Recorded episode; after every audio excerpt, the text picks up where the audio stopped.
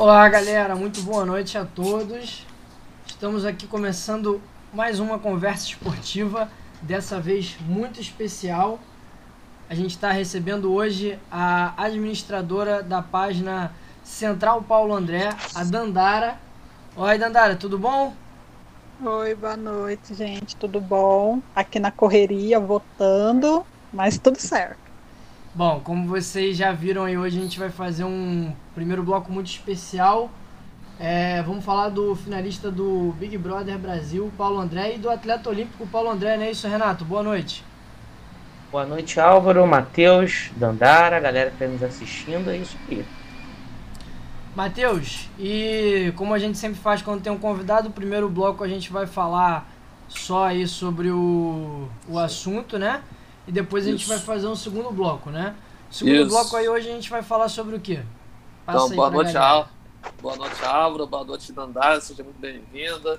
Esse bebê aí pegando, pegando fogo nessa reta final aí. Boa noite, Renato.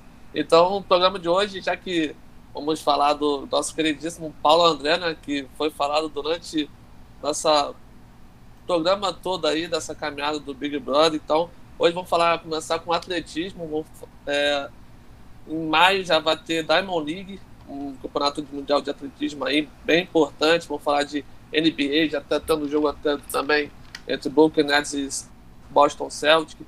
Vamos falar do Brasileirão, que a rodada foi quente, futebol internacional com alguns campeões aí, Paris Saint-Germain sendo campeão vaiado. Então, bem, bem complicado. Polêmico, vamos, falar, polêmico, vamos falar de Fórmula 1 e a volta do Medina, né? O Medina que deu uma entrevista no Esporte Espetacular, falando que vai voltar e vamos ver como que vai ser essa volta dele. As finais do surf também, né? Vai ter bastante Sim. coisa aí pra gente falar. Mas a gente vai começar falando então, vamos falar bastante de Paulo André. Eu quero saber da galera que tá chegando no chat se tá votando, né, Dandara? Como é que funcionam os mutirões? Como é que vocês costumam fazer? Vocês costumam pedir pra galera votar e vai mandando emoji, não é isso? Isso, por exemplo, agora tá rolando um mutirão junto com a Jade. E aí, a cada 20 votos, a galera comenta um emoji lá na página oficial do Paulo André e vai acumulando. Já chegou a 40 mil emojis já. E vamos, vamos votando sem parar. Tá tendo muito mutirão hoje. Daqui a pouco vai ter mutirão com a Anitta. Então, sem parar. Olha aí, então a cada, a cada 20 votos que você falou, né? Então vou botar aqui no chat. Isso. A cada 20 votos a galera bota aí um, um emojizinho de bandeirinha pra gente saber que tá votando. É o emojizinho do, do Paulo André, né? Isso, a bandeirinha. Dandara, conta pra gente como é que começou a, a página. Vocês começaram a acompanhar o Paulo André durante as Olimpíadas, é, durante a, a, o Big Brother, ou já vinha antes? Não, nós começamos a acompanhar ele no Big Brother e aí acompanhando a trajetória dele, a, o exemplo de pessoa que ele é humano, que se diverte, que fica alegre pela conquista dos amigos, que se entrega nas provas. E aí juntamos uma galera que é fã dele, criamos a central e aí ficamos é, junto ali com o oficial dele, com a página oficial dele, sempre postando os momentos dele na casa, momento de voto, de prova, postando tudo ali. É, você estava falando mais cedo que a equipe é bem grande, né? Tem uma galera aí trabalhando pro, pro Paulo André ganhar esse Big Brother, isso, né? Isso mesmo. É, só na equipe da Central Paulo André é mais ou menos 12 pessoas, e aí cada fica o pessoal num turno da manhã, tarde, noite, madrugada, pessoal do Twitter, do Instagram, o tempo todo fazendo post, assistindo 24 horas, ele pelo Globoplay também, para acompanhar, pegar cada momento uma dedicação grande. E vocês pretendem continuar acompanhando o Paulo André depois de quarta-feira, né? Depois dessa final do, do Big Brother? Sim, sim. É, nos apaixonamos né, pela pessoa Paulo André, que queremos sim acompanhar ele nesse pós-BBB, não só no que for é, em referência ao BBB, mas também agora na vida dele, tanto profissional, na vida pessoal. Vamos seguir acompanhando. E na questão do atletismo, vocês também pretendem continuar acompanhando ele nesse, nesse sentido da carreira dele? Ou a página vai focar mais na parte pessoal? Não, acho que uh, conforme ele for retornando nessa parte do atletismo, acho que nós também vamos continuar acompanhando, até porque é uma parte importante da vida dele, né? Antes a gente não acompanhava, mas agora com ele trazendo esse assunto dentro da casa, né? Trazendo o atletismo para ser mais visto, a gente vai conseguir acompanhar, ver como que ele vai prosseguindo aí na vida profissional dele, porque ele pretende retornar. Pois é, isso aqui vai ser uma pauta importante para a gente, né? É, a gente já falou bastante aqui do Paulo André durante alguns programas, justamente por isso, por, esse, por essa característica, né? Por ser um, um atleta de nível olímpico, inclusive. E o que a gente viu dentro da casa, né? Foi realmente a vantagem que o Paulo André teve nas, nas provas, né? É, a gente percebeu para perceber nesse Big Brother a diferença de um, de um atleta olímpico, né? para, para, para as outras pessoas, né? vamos dizer assim, para nós mortais em, em questões de, de físico, né? As pessoas até comentavam antes do Big Brother, desse Big Brother começar, falando de do Arthur, participante, não desse Arthur, do Arthur do ano passado, que era Sim. Crossfiteiro, meio que fazendo uma comparação, uma comparação hum. muito absurda, né? Porque o Paulo André, ele é um, um atleta de excelência de ponta e mostrou isso nas provas, né? Principalmente nas provas Sim. de resistência. É, ele participou de quatro provas de resistência, chegou no final de duas, chegou no final de todas elas, aliás, venceu duas provas de resistência.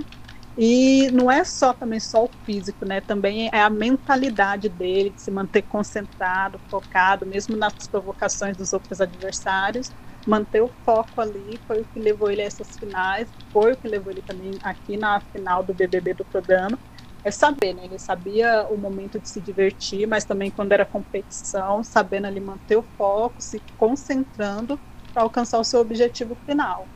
E aí conseguiu, estamos aqui nessa reta final agora para conseguir mais um objetivo, mas é, ele demonstrou muito esse foco, essa concentração que ele tinha durante as provas, principalmente nas provas de resistência esse ponto é muito importante, né, Renato? A questão mental do atleta, né?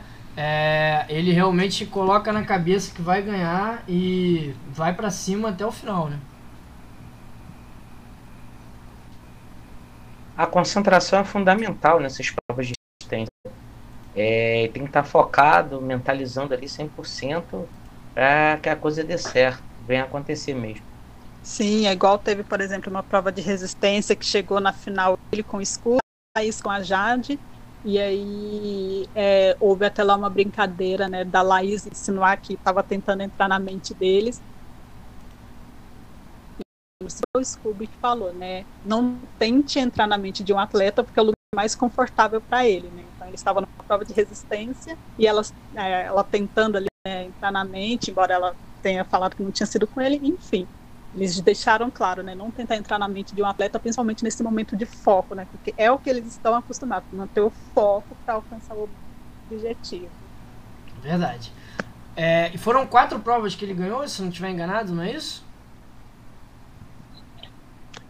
É, ele participou de quatro provas de resistência, chegou no final de duas Chegou no final de todas as provas de resistência e ganhou duas provas de resistência. Teve aquela prova de resistência é que, que foi uma delas foi sorte, é, né? determinada na sorte, né? É verdade. Isso. Mas fora as provas de resistência, ele ganhou agora uma prova, a última prova de resistência, né? Mas ele ganhou também uma prova de, de habilidade da mesa, né? Se não me engano, no total já são quatro, foram quatro Isso. lideranças do Paulo André, né?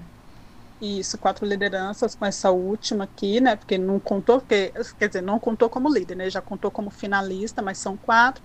Teve a prova do anjo que ele ganhou com o Scooby lá, que era de agilidade, do copo com água. É, nas provas ele foi muito bem. Tinha algumas ali, né, que não tinha como, né? Não tem como ganhar todas. Você não é bom em tudo, mas na maioria ele foi bom em várias provas. Na resistência foi sensacional.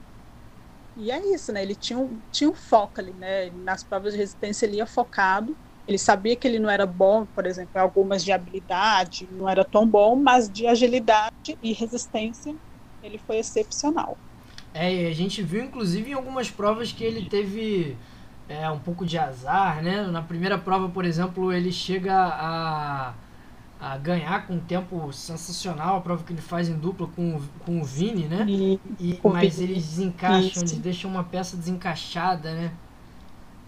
Exatamente. Nós assistindo ao vivo ia bater o recorde do tempo ali, mas aí ficou uma peça desencaixada, mesmo tentando encaixar, achou que tinha encaixado tudo e bateu no botão e foi desclassificado por isso. Mas se não tivesse sido esse pequeno detalhe, já teria sido líder naquela prova. Já teria sido líder naquela prova. Teve também outra prova, se não me engano, foi uma de do banheiro gigante, que ele também teve, isso, deixou cair, foi, né? É, isso, foi prova do anjo essa daí. Ele tinha achado todas as pecinhas. A última estava nos azulejos. Ele pegou, colocou lá no totem. Só que a hora que ele virou para ir bater no botão, a peça caiu no chão e aí também foi desclassificado por conta disso. Então a agilidade ali era com ele mesmo. Então, assim, ele poderia até, inclusive, ter vencido mais provas. Teve esse, esse esses contratempos, né? Um pouco de Exatamente. azar. E, enfim. Mas vocês consideram assim é, que foi de alguma forma uh, muito rigorosa a decisão do programa em alguma das provas? Chegou a ter um, um momento que algumas pessoas reclamavam ou não? Assim, foi tudo dentro da ah, normalidade? Ah, ah, por exemplo, nessa prova aí do banheiro aí do Anjo, é, a gente ficou um pouco assim, né, revoltado. Vimos que os fãs ficaram um pouco revoltados uhum. porque não, por exemplo, lá nas regras não falou, né? Ah, ele apertou colocou todas lá e apertou o botão, só que aí depois, né, exporam lá as regras um pouquinho modificadas, mas aí já não tinha o que fazer, né, porque antes mesmo dele bater o botão, a peça já tinha caído no chão e tinha que estar todas no totem, então, no momento assim, vai batendo uma frustração, por exemplo, a do líder, né, de resistência que foi decidido na sorte. Aí essa sim, né, tanto como ele ficou frustrado, a gente também fica frustrado porque vendo a habilidade dele, a gente imagina que ele iria mais longe, poderia até ter ganhado a prova, né? Então, essa daí do líder de resistência ser decidido na sorte bate um pouquinho de revolta, tanto que as demais provas de resistência foi indo até a pessoa aguentar, não teve mais essa de decidir na sorte, né? Porque aí também é sacanagem com a pessoa, você tá lá resistindo horas e horas para chegar no final, ah, você não vai porque não teve sorte. Aí é difícil. Matheus, é frustrante pro atleta, né? Ah, com certeza. O cara se prepara, tem uma mente forte ali, tá focado. Aí é que nem. É, é, me um pouquinho na questão do surf também, né? A gente teve é, nessa última prova aí com Gabriel Medina, com o japonês, o cara se prepara, tá todo focado, aí vem o juiz e os surfers não estão acostumados com o juiz e acaba é, mudando totalmente a regra, né? Então foi mais ou menos o que aconteceu com o PA e nessa última prova do líder contra o Lucas, né? Que chegaram nas finais, aí a decisão foi totalmente diferente. É frustrante demais, né? Verdade. E a Elisa tá comentando aqui, prova de resistência decidida na sorte é sacanagem. Pô. E o Alexander tá dando aqui boa noite, sempre aqui com a gente. É, Dandara, é, comentamos aqui então sobre essa mentalidade do atleta. O Matheus chegou a falar a questão do, do surf, né? e dá deixa para eu perguntar. Uma das amizades mais fortes do Paulo André na casa, talvez a mais forte, foi com o Pedro Scooby. É, vocês acham que foi coincidência ou o fato dos dois serem atleta de elite é, uniu ali eles? Eu, eu acho que essa parte de ser atleta também, né, já uniu eles, mas também já tinha a parte de fã. O Paulo André já era fã do Scooby antes, ele já mandava mensagem no direct pro Scooby, embora o Scooby não visse, não respondesse, ele já mandava. e ali dentro ele viu um ídolo que ele já admirava e teve a oportunidade de se aproximar, perceber que tinha muitas coisas em comum e essa amizade foi crescendo, foi se construindo de imediato. No primeiro dia ele já tem uma conexão muito forte, né? Se sentem muito próximos numa vibe assim, numa liberdade para brincar, para conversar, para falar sobre qualquer assunto e que foi se construindo e se fortalecendo ao longo do programa. É, foi uma amizade bem, bem bonita, né? Bem legal, bem bacana, Sim. realmente. E o, mas o Scooby acabou sendo eliminado agora, né? É, Sim. E outro, outro amigo ali dentro da casa do, do Paulo André é o Arthur, né? Apesar das torcidas nesse momento estarem rivalizando ali. Me, me corri se eu estiver enganado, mas me parece que é, tá entre os dois para ser campeão, né? Isso, as enquetes que saíram aí tá entre os dois, né? Tá páreo a páreo ainda. Mas é, nesse momento é cada um por si, né? A torcida do Arthur vota pro Arthur, a torcida do Paulo André vota pro Paulo André. E aí as pessoas próximas a ele aqui fora, os fãs, aí já vai puxando. Aí a torcida da Jade, a torcida do Scooby, vai puxando o voto para cima do Paulo André, porque quem nós, né, que somos que gostava de acompanhar o Paulo André com a Jade, com o Scooby, com essa galerinha aí, torce para ele e aí vai votando para ele ganhar. A galera tá realmente tão. Essa galera tá fechada com, com o Paulo André, né? Tá fechado com o Paulo André. Vocês então acreditam que. Claro que vai acreditar sempre, mas é, num, é, num cenário realista, a, o Paulo André pode ser campeão do Big Brother? Sim, nós acreditamos muito nisso, que, porque esse cenário de votação é diferente, né? Não é votar para quem você quer que saia, é votar para quem você quer que seja campeão. E mesmo, por exemplo, que tivesse é, votação lá, os paredões para tirar não sei quem, aí juntava certas torcidas para tirar tal pessoa. Uhum. Mas você via que aquela galerinha que, por exemplo, votou, por exemplo, um, que votou pro Scooby sair, uhum. dentro dessa galera tem o pessoal que torce pro Paulo André, que nesse momento está votando para ele ganhar. Então, reúne mais gente agora a favor do Paulo André e a gente está forte nesta daí, nessa meta de que conseguimos sim é, torná-lo campeão. E se não, a diferença vai ser muito pouca. E se isso, e se isso acontecer, vai ser um resultado histórico, né? Primeiro um atleta olímpico a um atleta... Exato. Primeiro que já vai ser, é, primeiro que já vai ser que é o primeiro camarote que vai ganhar, né? Das, das três edições que tá vendo com camarote, essa vai ser a primeira que vai ter um camarote que vai ganhar. E ser um atleta ainda já muda totalmente a história. Principalmente ele que lá dentro era julgado pelos outros como fraco, né? Mesmo ele ganhando as provas, o pessoal continuava dizendo que ele era um participante fraco. Ainda tem gente que saiu mesmo assistindo, ainda acha que ele é fraco lá dentro. Então ele ganhando isso vai reivindicar bastante. E esperamos conseguir essa vitória. Com certeza.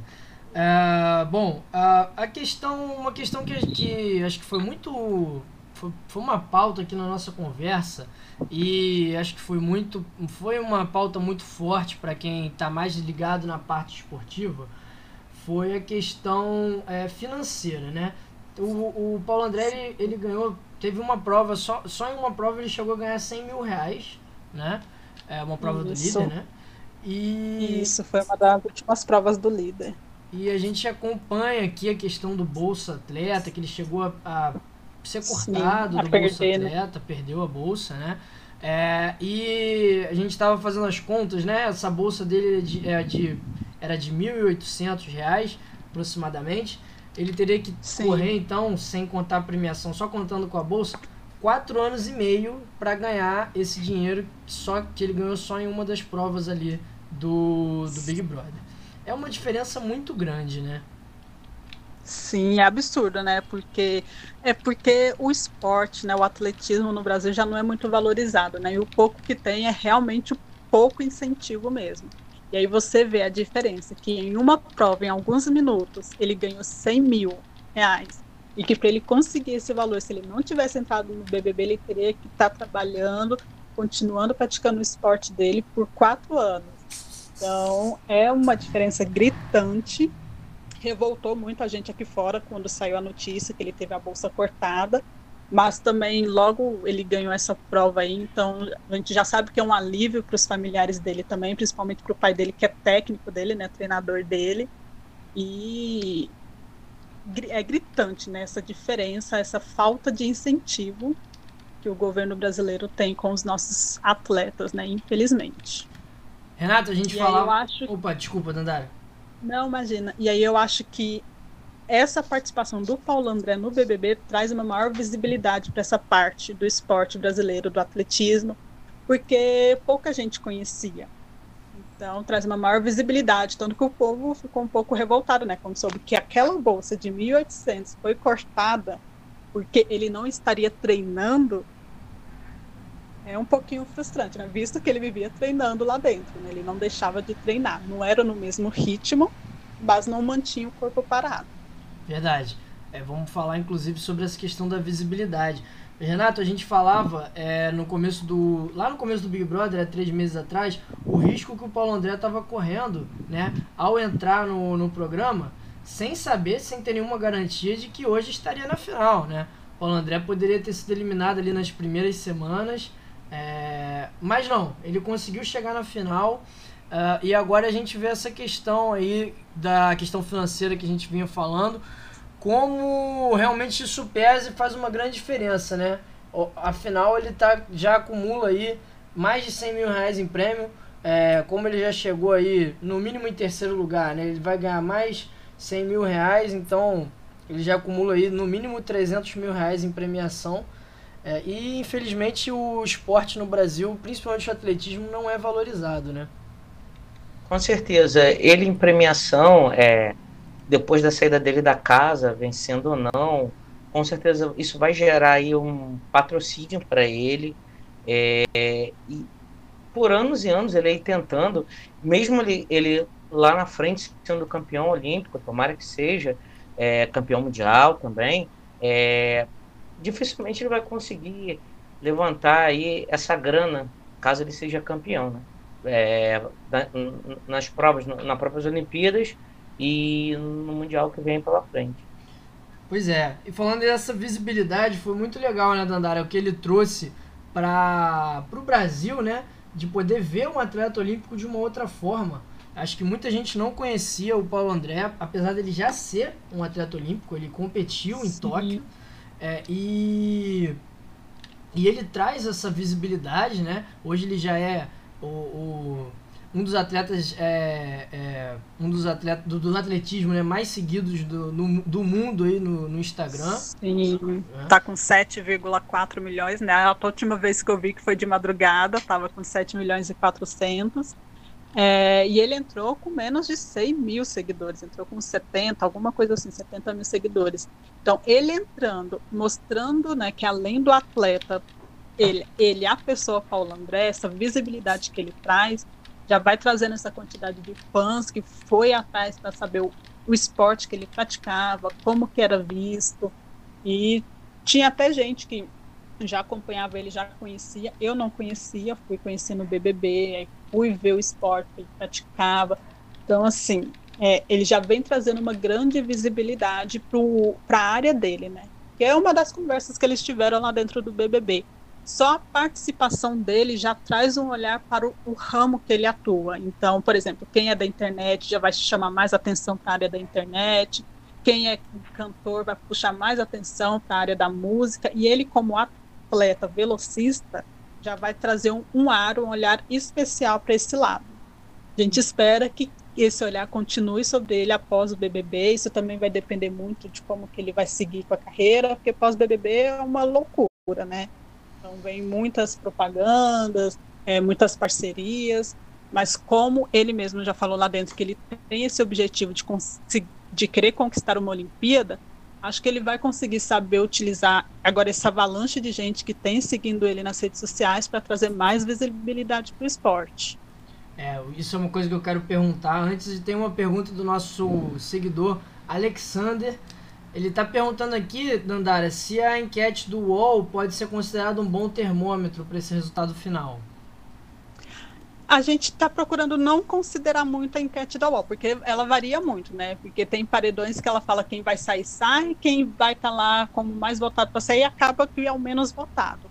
Então, nós estamos é, indicando o pessoal que está votando a não olhar a enquete, porque a enquete distrai, porque, por exemplo, se vê lá que o PA está ganhando, ah, ele está ganhando, estou confortável, não vou mais votar. Então a gente indica que esquece as enquetes, que enquete não decide nada, que decide o voto lá no G-Show. Então, em vez de assistir, ver as enquetes, vai votar, vai largando uns 20 votinhos lá, já vai começar daqui a pouco o mutirão com a Anitta. Então, bora lá, esquece enquete. Isso aí, esquece enquete, mas por enquanto vai ouvindo e vendo aqui a conversa esportiva. Já Isso aí. Tamo, é, vai votando, mas vai escutando aí a gente. Vai votando e escutando. É, então, sobre essa questão do pós-BBB. É, qual, vocês acreditam, aí pergunta para os três, mas eu vou pedir para a Dandara começar. Aqui o Paulo André ganhando o programa. É, isso pode de alguma forma desmotivar um pouco ele a seguir a sua carreira de atleta? Eu acho que não, porque ele tem isso muito fixado na mente dele, né? Que é um sonho que ele quer realizar para o pai dele vencer umas Olimpíadas. Eu acho que agora, é, de imediato, ele vai focar primeiro nessa parte de visibilidade dele mesmo, da internet, nas campanhas que ele vai fazer. Mas eu acho que assim que dá uma acalmada, ele vai voltar com o foco dele para os treinos, é para tentar ir para essa próxima Olimpíada mas aí eu já não sei se ele vai querer continuar seguindo, né? Depois dessa Olimpíada, se ele vai querer continuar seguindo nesse ramo ou não. Mas eu acho que por enquanto, pelo menos é que ele ainda tem fixo na cabeça dele, né? Que ele fala lá dentro, que é realizar o sonho do pai dele também, de ir para as Olimpíadas e tentar ser finalista, mesmo se ele ganhar o BBB, né? Que ele já tinha esse objetivo. Caso ele ganhe, ele também quer continuar com o atletismo. E ele também tem uma associação, Paulo André, também, que é voltada aí para essas pessoas, né? Que ele tem 30, se não me engano, já é 30 jovens lá que a associação está ajudando. E ele também quer trazer uma maior visibilidade para a associação dele. Então, acho que ele vai focar primeiro nesse, nessas coisinhas, sabe? De campanhas de visibilidade. Mas eu acho que ele não desiste de ser o velocista, de ir atrás das Olimpíadas, não. Matheus, Renato, é, mas pensando em, em Olimpíadas de Paris 2024, a gente tem pouco mais de dois anos, né? Sim. Sim. É, Sim. é, é aquela, aquela questão que a gente falou quando ele entrou, né? No Big Brother. Ele vai acabar perdendo um pouco de ritmo, vai, vai acabar perdendo um pouco de treino para chegar nas Olimpíadas. Eu acho que para agora, eu não sei. A gente pode até falar isso de, é, no próximo assunto da questão do atletismo a questão de classificatória, como que vai funcionar. Não sei qual o tempo, o limite que ele vai ter, mas ele, ele ficou um pouquinho atrás. Vai ficar um pouquinho mais difícil para ele. Mas vamos ver, né? às vezes ele consegue, né? Depende, tudo depende dele, né? Ah, eu acho que classificar para as Olimpíadas, se ele quiser continuar na carreira, ele vai, com certeza. Agora, pós 2024, dependendo dos resultados das Olimpíadas, é, pode ser que ele mude de ideia, mas por enquanto acho que não. Acho que ele sai da casa. Como a Dandara falou, tem aquele tempo, existe contratos, então ele ainda deve ficar um, mais um tempinho aí, meio que depois que sair da casa sem poder treinar. Mas eu acho que de repente ainda esse ano, mais pro final do ano, daqui uns quatro, três, quatro meses, vai. Ele já deve com, começar novamente aí aos poucos os treinamentos específicos e acho que na realidade não vai perder um tempo, como o Matheus acabou de falar, mas acho que isso aí não vai atrapalhar a classificação dele para os Jogos Olímpicos, não. Matheus, é, a gente estava falando que vai ter Mundial, né? Mundial Isso. de Atletismo no meio do Isso. ano. É, além das etapas da Diamond League. É, provavelmente o Paulo André não, não, vai, não vai competir, né? Ele vai perder essas competições. Sim, com certeza. Então fala pra galera, né? O que, que o, o PA precisa fazer aí pra, pra se manter né, classificado para Paris 2024. Então, para ele se manter, ele vai ter que se garantir nos campeonatos mundiais é, por questão de desempenho, né? O, no Comitê Olímpico, eles classificam, tem algumas provas, tem alguns é, eventos que eles são convidados, como taekwondo, e toda a questão de convite. Mas é, atletismo, essas coisas, o atleta tem que é por questão de desempenho. Isso. Então você for é, ficar entre os cinco primeiros, dez primeiros ali, você acaba se classificando. Então a, o Paulo André vai ter que correr muito. Então, pra é, é necessário, galera. É o cabeça ali, né, Renato, do, Sim. do Sim. Isso, é necessário um índice técnico. Assim Isso. como na natação, você pode até ganhar uma competição, um torneio internacional, mas isso não garante a você a vaga nos Jogos Olímpicos. Sim. É necessário, ele tem que se classificar pelo índice técnico. Eu vou dar um, um exemplo aqui. Ah, supor que ele corra o 4%. Então, no revezamento, ele tem que bater lá 10 segundos. Todos aqueles corredores que bateram os 10 segundos, é, vão estar dentro do índice técnico, então vão poder concorrer é, a vaga. Por isso que muitas vezes a, a própria equipe de revezamento é, é uma equipe, e aí quando chega na Olimpíada é outra equipe. Por quê? Porque nas seletivas é, um atleta pode ter se machucado ou ter um, um desempenho pior, não ter conseguido atingir a meta. Então ele acaba sendo substituído. Não é, é, não é porque ele é o primeiro do ranking ou porque ele ganhou já uma medalha olímpica, um exemplo, ou um título mundial, ele está garantido automaticamente nas Olimpíadas, diferente de, de esportes coletivos. Ou como o Matheus mesmo falou, alguns esportes são convites. Sim. Perfeito. É, Dandara, já encaminhando aqui pro, pro final, que eu sei que daqui a pouco já tá começando, agora tá começando, né? O mutirão com a, com a Anitta. Isso, já tá é, tá começando minha já. Minha namorada adora a Anitta, muito fã. Vai comentar aqui daqui a pouco no, no chat. É, então a galera vai largando o voto aí, né? No, no vai PA. largando o voto. Ah, e aí vou, vou, já vou fazendo aqui, encaminhando para as últimas perguntas. Não sei, vocês chegaram a acompanhar a questão um pouco polêmica que aconteceu é, no, no, no Campeonato Sul-Americano, em que a, a, o Comitê Brasileiro chegou a convocar o Paulo André, mesmo sabendo que ele estava na, na casa? Não, eu não cheguei a acompanhar. Teve essa polêmica, é, o, o, comitê chegou a, a, convocar, apesar de todos saberem que ele estava na, na, casa do Big Brother, né? Uhum. Obviamente, todo mundo Sim. sabe quem está no, no, Big Brother Brasil.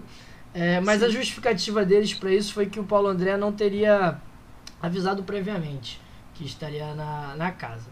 É, existe, apesar da gente acabamos de falar aqui que o, a classificação para as Olimpíadas se dá por um índice técnico, então é, não pode acontecer assim é, de um, um corte é, por outros motivos, mas existe uma preocupação com, com relação a um mal-estar entre o, o Paulo André e, a, e o Comitê Olímpico Brasileiro?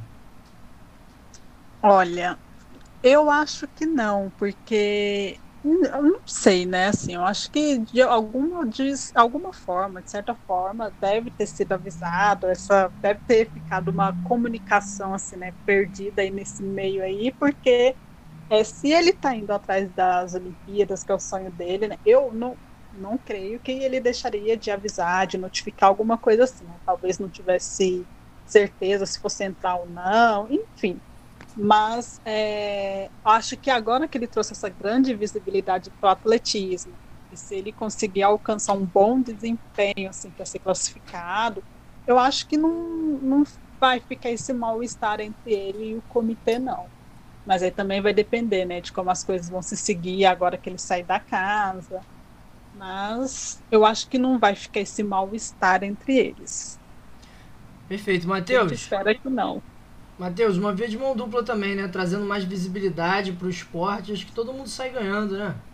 Ah, com certeza. É bom pro Paulo André, é Paulo André, desculpa, e bom pro atletismo também, que a gente sabe que o atletismo daqui, o que falta mesmo é apoio, é apoio do governo, porque a gente sabe que tem muitos atletas talentosos aí escondido.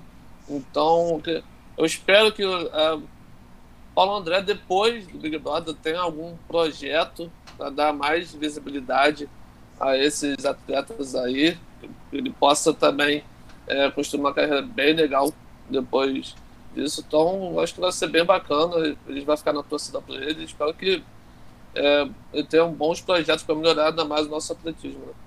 Sim, ele já tem até um projeto né, da Associação Paulo André, que é justamente para trazer mais visibilidade para esses jovens que estão entrando agora. Depois, se tiverem mais interesse, é só pesquisar lá, Associação Paulo André mesmo, que ele falou um pouco lá dentro da casa, está ganhando visibilidade aqui fora pelos fãs dele. Então, já vai trazendo uma visibilidade, ele já tem um projeto né, para alavancar ainda mais o atletismo no Brasil e a gente espera que dê certo. Com certeza. É... Álvaro. Fala, Renato. Tem uma pergunta para Dandara. Para a galera que não conhece aí, ou tá conhecendo agora o Paulo André, é... ele é casado, solteiro, tem filhos? É, ele não é casado, é solteiro, mas ele tem sim um filhinho de sete, de oito meses já, é, que ele teve aí do relacionamento passado, mas é solteiro, gente. Se ele fosse casado, ele não teria ficado com a Jade lá dentro. Então, Verdade. essa questão aí do relacionamento amoroso é solteiro, pode ficar tranquilos. Mas sim, ele tem um filhinho que herdou o nome dele também, Paulo André, o Peazinho, como a gente chama. E se entrar nas redes sociais dele, vocês vão ver o videozinho do filho dele lá, que sempre estão postando. muito legal. Nandara, muito obrigado pelo seu tempo.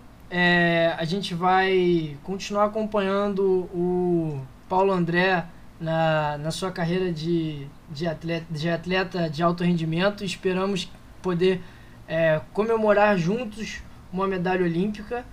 Então espero que todo mundo que está aqui assistindo agora é, siga a gente e que a gente vá junto continuar aí. E espero que amanhã a gente veja o Paulo André campeão do Big Brother. Tomara. Eu que agradeço também o tempo, o convite aqui para nós da Central. É, vou deixando vocês aqui agora para voltar a votar mais sem parar, seguir com os mutirões, para a gente conseguir, se Deus quiser, tornar ele campeão amanhã do BBB. Obrigado a todo mundo também que está acompanhando aqui a gente. Um aviso: nosso programa não vai acabar agora. A gente vai fazer uma pausa de um minuto, bem rapidinho. É o tempo de vocês irem é, se inscrevendo aqui na, na Twitch, mandando o link para os amigos. E na volta a gente vai falar. Vamos falar de atletismo, Diamond League. Vamos falar de futebol, basquete, vôlei e surf. Nandara, muito Galera obrigado. Galera que tá aí votando vez. pro PA. Larga o voto. Esquece da gente não, hein? Obrigada, boa noite. Larga voto no PA. Agora pode. Isso aí.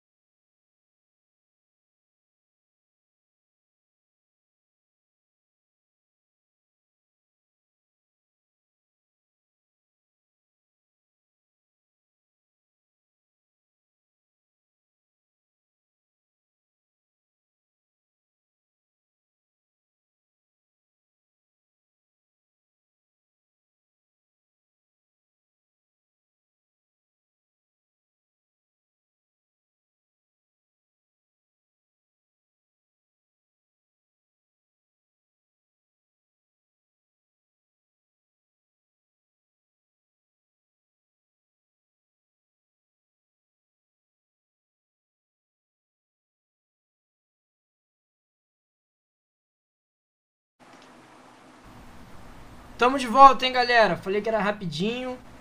É, agora a gente vai seguir aqui a nossa pauta esportiva. Vamos falar de Diamond League, como já falei antes. A gente vai falar de Brasileirão, é, campeonatos internacionais também. É, então, pra galera que estava acompanhando aqui pelo Paulo André, continua votando, mas continua ouvindo a gente aí. E não, não esquece de se inscrever. É, a gente já teve aqui a Cibele se inscrevendo, muito obrigado. A Yada, também muito obrigado. A Fernanda, é, começaram a seguir a gente agora. Boa. O Ro Roger Cri. Então, galera que vai seguindo a gente aí, vai ficar sempre muito bem informado, né, Matheus, na nossa conversa. Isso. Com certeza. E vamos dar sequência, né, já que a gente estava falando do Paulo André. Agora vamos falar da Diamond League que vai acontecer em Doha, no Catar. Bom. Competição é, que começa no dia 13 de maio, não é isso, Matheus? Competição isso. importantíssima aí da, da, do atletismo. Isso. Diamond League, Alvo, que é uma, é uma série que tem 12 etapas espalhadas pelo ano. É uma série que é disputada desde 2010. É uma série também que foi criada pela Associação Internacional de Atletismo, é bom pessoal saber, né? Para quem não conhece, está chegando aí no embalo do PA, do Paulo André. O PA podia estar nessa daí, né? Se não tivesse lá na casa. Então, a Diamond League é uma das provas mais importantes do atletismo, diamante, né? Que, que são falados aí. Mas é uma, uma série de 12 etapas. É, foi criada para substituir a Golden League, que foi disputado desde 1998, então uma liga nova aí que foi, foi surgindo. E esse ano vai ser disputado de uma maneira diferente, Alvo. É? Fala aí pra Isso. galera. Então, pegando aqui um pouquinho da, da minha pauta, antigamente os atletas eles acumulavam pontos durante a Diamond League. Agora, o jeito, eles vão ganhar pontos é, nas primeiras 12 edições. Então vai ser. Eles querem, não sei se eles querem é, fazer uma prova mais curta, encurtar mais. Podia ter sido mais longo, né? Das últimas vezes. Então, acredito que eles querem uma forma mais rápida de ser disputada. Então, antigamente, que era disputado é, do, durante essa, essas etapas, o atleta ia acumulando ponto, agora nas 12 primeiras edições, que acumular ponto vai avançando para final. Para final. Exatamente, final. isso mesmo. Isso mesmo. Então, é porque antigamente era como Sim. se fosse pontos corridos. Então isso. você chegava à última etapa, ali você cercava o seu adversário, marcava o seu adversário. Agora não, agora vai existir uma classificação, e aí dentro Sim. dessa classificação, na última etapa, pelo que eu entendi, na última etapa, é, todos vão disputar. Todos irão disputar. Porém, só vão poder ser campeão, levar aí o, o diamante, né? É aquele que for aí o, o vencedor. E só mais curiosidade no, no da, da, da, pontuação. Né? Isso, né? que estiver ali é, nesta classificação, exatamente. Isso. E só para umas curiosidades, um dos destaques da, da Monique na última edição, que foi na Suíça, foi o nosso Alisson Santos, que foi é, bronze em Tóquio. Ele fez 47, se não me engano, na, na última edição lá na Suíça, e perdeu para um norueguês. Então, o Alisson pode ser o nosso. Né? O Alisson vem motivado para essa prova. Então, e olha, para mim é, é legalzinho, hein? 7 milhões de dólares, equivalente a 38 milhões aí de reais, então é um prêmio bem interessante. Rapaz, aí é um prêmio muito maior que o BBB, mas prêmio é só... robusto. É, um prêmio bem robusto aí, mas é pro pro top, né, pro top 1 do, do, do mundo. Uh, e aí falando um pouquinho então, Matheus, da questão também da classificação olímpica. A gente estava falando aqui então da, da, dos, dos índices. Uh, a Diamond League então é uma competição que ela vem para, é, além, é claro, do, do, do, prestígio né, de ganhar, de ser o campeão, ela vem para preparar um pouco os atletas, mas ela não é determinante na classificação olímpica. Não, Exatamente. É, o que faz a diferença para a classificação é que os atletas eles têm que cumprir esse cartão olímpico, né? Que é essas provas aí. Então eles têm que também é, ter conformidade no Código Mundial, no Código Mundial de antidopagem, né, que eles falam. Então ele tem todas essas etapas aí para cumprir. Mas não, não necessariamente o Diamond League seria determinante para classificatória para as Olimpíadas. É, essa edição da Diamond League, gente, é, provavelmente vai dar classificação para muita gente para o Mundial. Sim. É, e, vai, vai, e vai, vai dar muito índice aí para o Mundial. Renato.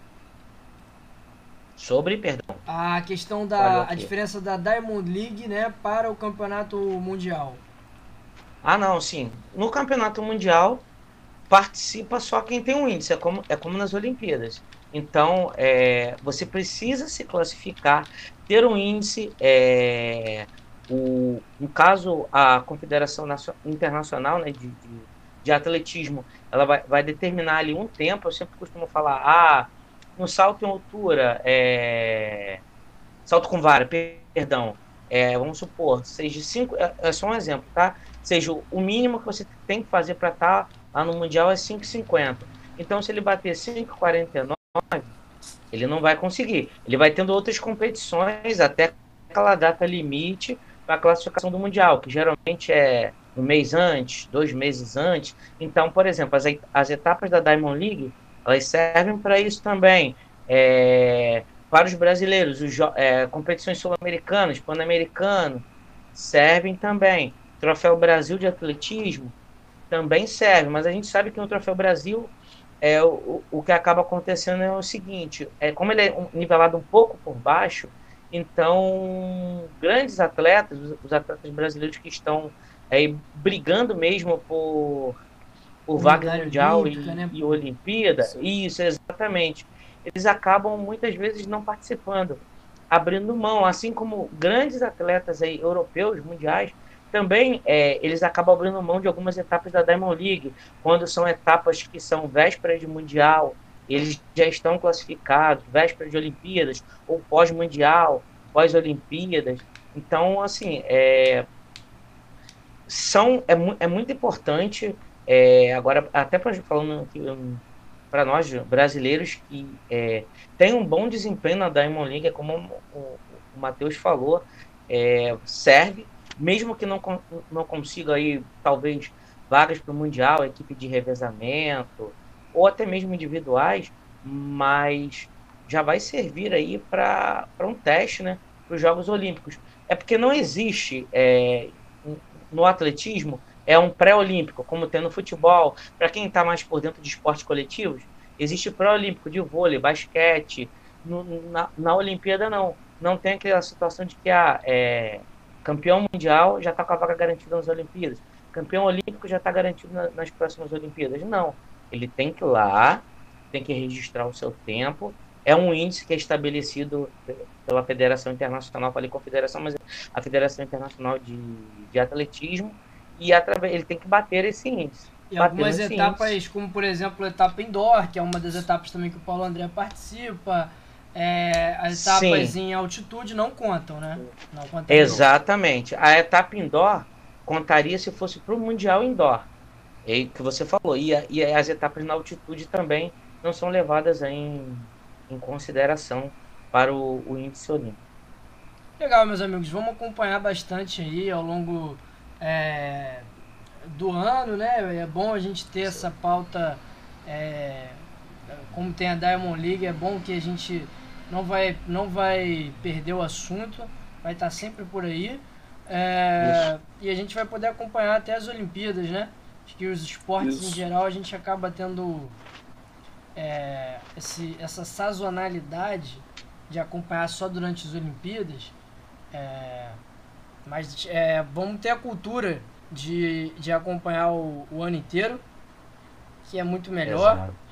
E que a gente vai se mantendo bem informado e vai chegar nas Olimpíadas com certeza aí com uma cultura de torcer, uma cultura mais, mais forte. O Álvaro, eu sei que isso não está nem combinado, mas a galera aí do, do chat também, talvez hoje não, algum outro dia, pode dar uma opinião aí sobre algum outro tipo de, de esporte olímpico que talvez eles queiram saber um pouquinho mais, não sei, natação, luta olímpica, enfim, algum outro esporte que a gente possa mais para frente, de repente, fazer um programa sobre, ou trazer um convidado que explique um pouco mais para a gente a respeito desse esporte. Com certeza, Renato, ótima ideia. Então, galera que está assistindo aí, se quiser comentar, a gente vai sempre correr atrás para trazer aí os melhores conteúdos para vocês. Vamos falar de Brasileirão feminino? Bom, vamos sim. Começar com o feminino e depois vamos pro masculino. A gente, fala, a gente ficou de falar semana passada, inclusive, né? É, caiu Isso. a nossa, nossa live bem no finalzinho. O Brasileirão Feminino era o último assunto. E uhum. naquele momento, galera, a, a, inclusive a imagem que a gente ia trazer era do time feminino do Palmeiras, que era líder. E é, duas rodadas depois, o Palmeiras continua líder. Então, o Palmeiras Sim. esse ano é, vem forte, é, colocando inclusive o Corinthians nesse momento em segundo lugar. Já são Corinthians sete rodadas. Corinthians que venceu hoje o São José por 5 a 0 Três gols da Gabriela Zanotti.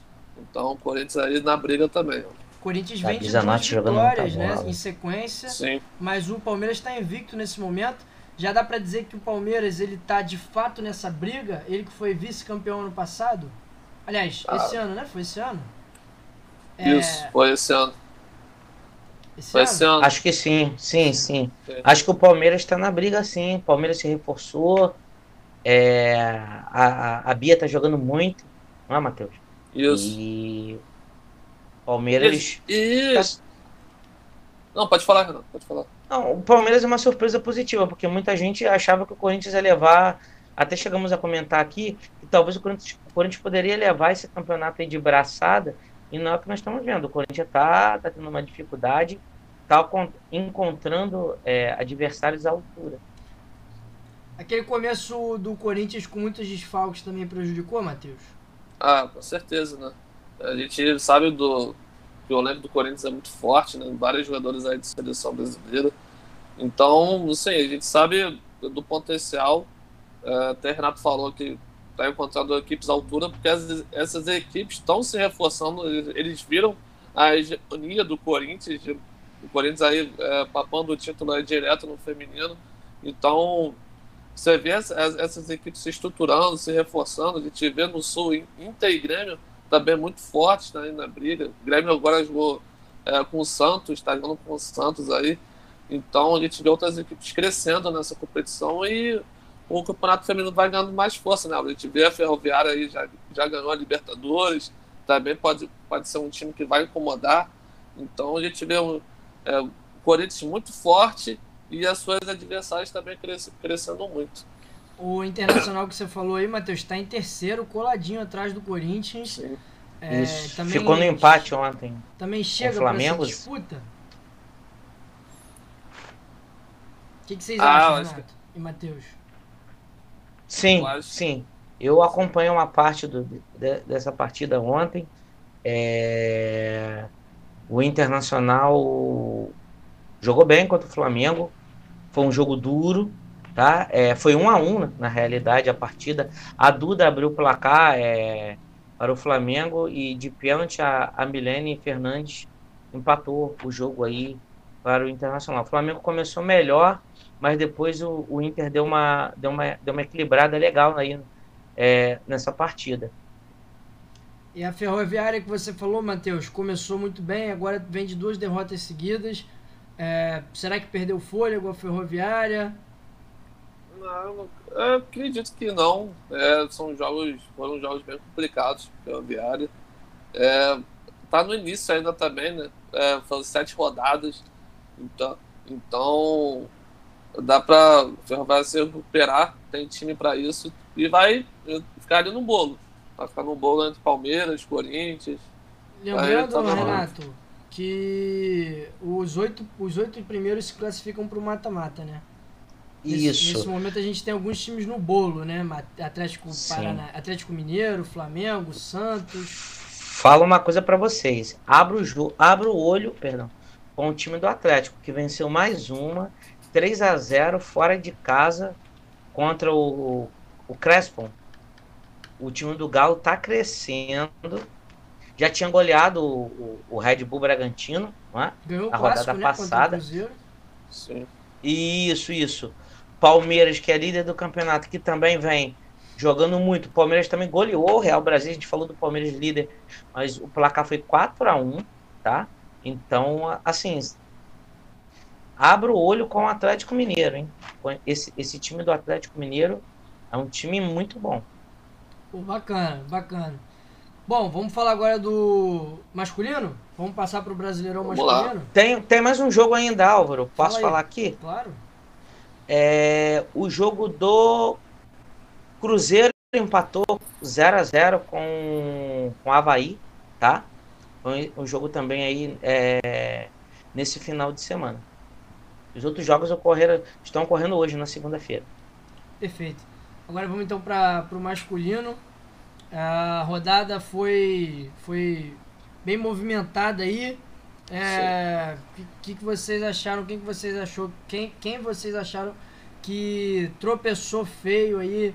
É, tá nessa briga. Ah, Você quer um destaque da rodada? Eu quero um, um positivo um negativo? É perfeito. Quero um destaque positivo e um destaque negativo, galera. Tá. Destaque positivo. É Santos.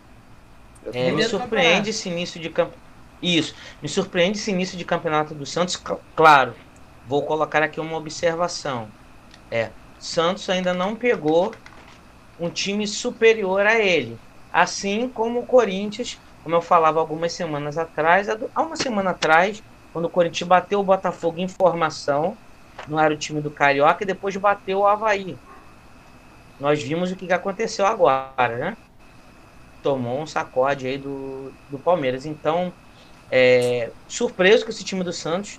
É, ah, lá na frente vai acabar o Paraguai, como falam, vai perder, vai, vai voltar para o meio de tabela, mas se o campeonato do Santos for realmente só se salvar para a Série A, essa gordura de início do campeonato é fundamental. Ela é é necessária para a equipe da Vila Belmiro. Então, esse para mim é o destaque positivo. E o destaque negativo é o time do Corinthians. É... O Vitor Pereira poupou na quarta-feira, o Matheus já tinha falado. Eu também achei que ia dar uma zebra e deu um empate. O Corinthians jogou com um time, não sei se foi C ou se foi B, na quarta-feira. É... E o, quanto o Palmeiras. Com. Isso, com a portuguesa. Merecia perder, mas empatou. Quanto o Palmeiras. Rio, né? Isso, portuguesa do Rio, segundo time do Matheus. É... A portuguesa foi melhor no jogo, não é, Matheus? Isso.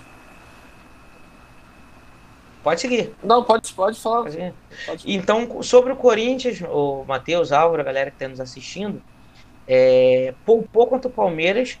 O contra técnico Vitor Pereira já isso já começou a ser contestado porque ele não ganhou nenhum clássico desde que chegou. Está no início de trabalho dele, mas eu acho que ele ainda não entendeu como é clássico no futebol brasileiro, que clássico derruba treinador. Já o segundo que ele perde para o Palmeiras, eu não entendi a escalação, já que ele tinha poupado contra a Portuguesa. O que, que eu imaginei? Ah, ele vai vai jogar ali contra o Corinthians com todo mundo que tiver 100%, contra o Palmeiras, perdão, com todo mundo que tiver 100%, e talvez no segundo tempo, de, de acordo ali com o andamento da partida, vai poupar um outro jogador, até porque eles jogam, jogam amanhã contra o Boca na Arena do Corinthians pela Libertadores e não tem, é, não vai ter viagem, mas não, ele resolveu poupar todo mundo de novo, o, parece que o Cássio sentiu um mal-estar, né? No aquecimento, ele está muito resfriado. É, outros jogadores do Corinthians também parece que não passaram bem. Para quem não sabe, na Comebol, diferente do Campeonato Brasileiro, já não parece que já não está mais havendo os testes de Covid. Para a Comebol é necessário. O técnico do Corinthians, Vitor Pereira, testou positivo, então ele está fora da partida. Outros jogadores do Corinthians estão com sintoma, estão aguardando a resposta. É, do, porque ele teve contato com esses jogadores, então ele está aguardando a resposta é, do laboratório e pode ser que, que amanhã, por, por incrível que pareça, ele poupou os dois jogos e pode ser que amanhã alguns desses caras não possam jogar, caso o teste dê positivo. Aí é foda, hein, Matheus? Sim. Seu, é, seus destaques. Então, eu ia falar o Santos, Renato acabou roubando meu destaque aí. Só Desculpa, puxando... foi mal, foi mal. Nada, relaxa. Eu ia falar só um detalhe, assim, um, peça importante para o Santos foi o Vinícius Anocelo, que fez dois gols. Um jovem garoto, muito bom volante, meio campo aí que veio da Ponte Preta. Então pode ser uma das revelações aí do Campeonato Brasileiro. É, Santos que também não vem uma fase tão boa, vem se recuperando, vem se incorporando também, ganhando jogadores importantes aí, que vêm com o time só com garotos, mas o time vem incorporando. Mas eu vou para um outro lado positivo da rodada, que foi o Internacional, né? Internacional que teve é, o seu treinador Medina, o Cacique Medina, aí, demitido durante a semana, anunciou o Mano Menezes, Mano Menezes que é cria do Internacional, trabalhou na base internacional, e o Internacional tem essa cultura de revelar grandes treinadores, então o Inter anunciou o Mano Menezes para comandar o Inter durante a temporada, já venceu, é, já na sua estreia, venceu o Fluminense por 1x0, e o Fluminense também é meu, meu negativo da rodada. Mas vou falar um pouquinho do Inter. É, o Inter é muito mais organizado. Eu vi o time com boa postura tática durante o jogo contra o Fluminense Maracanã. Então, espero que o Mano Menezes é, possa fazer um bom trabalho lá no Internacional, porque a gente sabe que ele é bom treinador, é, foi lá para fora, estudou, enfim. É, tomar que ele consiga dar nova cara no Internacional aqui, é, passando um início de temporada muito difícil aí já é, eliminação no Copa do Brasil, é, tá, tá se complicando na Eliminado no, no Galchão, Sul-Americana. isso aí, isso é difícil. E, nesse... e o Fluminense é, já é na seca aí de quatro já jogos sem vencer aí. Teve, é. Não sendo vence... um pouquinho maldoso, Matheus e Álvaro, mas sem querer ser, mas já sendo, o Fluminense não tem nenhum gol no Campeonato Brasileiro. O gol que foi feito foi contra. Ih, é. rapaz. E a torcida, e a torcida no sábado já mandou a Abel tomar suco de caju e chamou o time de sem vergonha. É o mesmo time que foi eliminado na Libertadores E é o mesmo time que foi campeão carioca que levaram a torcida. A torcida levou no braço. Agora a Abel já não presta mais. A Abel que perdeu aí o jogo contra. A torcida do Inter no Maracanã aplaudiu o Abel, diferente da torcida do Fluminense. E como diz aquele amigo nosso, né, Matheus? Foi lindo. é, mas enfim, o Fluminense não fez boa partida. Mais uma vez, problemas é, de criação é, ofensivas, time Sim. lento, com pouca intensidade. É, o Fluminense, muitos esperavam que ia brigar assim, com o Libertadores. Assim, vai, vai sofrer no campeonato. Mas, galera, agora sim, brincadeira, falando sério. É, parece que até tem uma reunião entre a comissão técnica e diretoria do Fluminense, não para demitir a Abel, nada disso, mas o Fluminense precisa ter uma, tomar uma decisão, um planejamento. O que o Fluminense quer? As Copas ou o Brasileiro? Boa, Nessa batida, boa. vai ficar sem nenhum dos três. Não tem como. O time do Fluminense, assim como o time do Corinthians, não tem um elenco para jogar as três, assim como o Santos, não tem elenco para jogar as três competições. Foca, foca duas por enquanto, mata-mata, que não é toda semana. Copa do Brasil, Sul-Americano. O Fluminense tem. Só não pode largar o brasileiro de mão totalmente e cair. Né? Isso. Não, concordo. Não pode ah. largar de mão. Sim, tem jogo que tem que botar todo mundo para jogar, mas assim, é, o, time, o time não tá aguentando a batida. Então, na Sul-Americana, o Fluminense tem, apesar de estar tá se complicando, ainda tem chances reais de se classificar. Na Copa do Brasil, ganhou o primeiro jogo. O que, que aconteceu? O Fluminense teve que se esforçar o dobro, o, tri, o triplo para poder passar pelo Vila Nova nesse primeiro jogo. Então os caras já chegaram no sábado. É, no sábado, no, no, no, sábado os caras já estavam ali, uma boa parte do jogo já estavam esgotados. Então, assim, o Fluminense precisa seriamente decidir é, o que, que eles querem? O que, que vai fazer.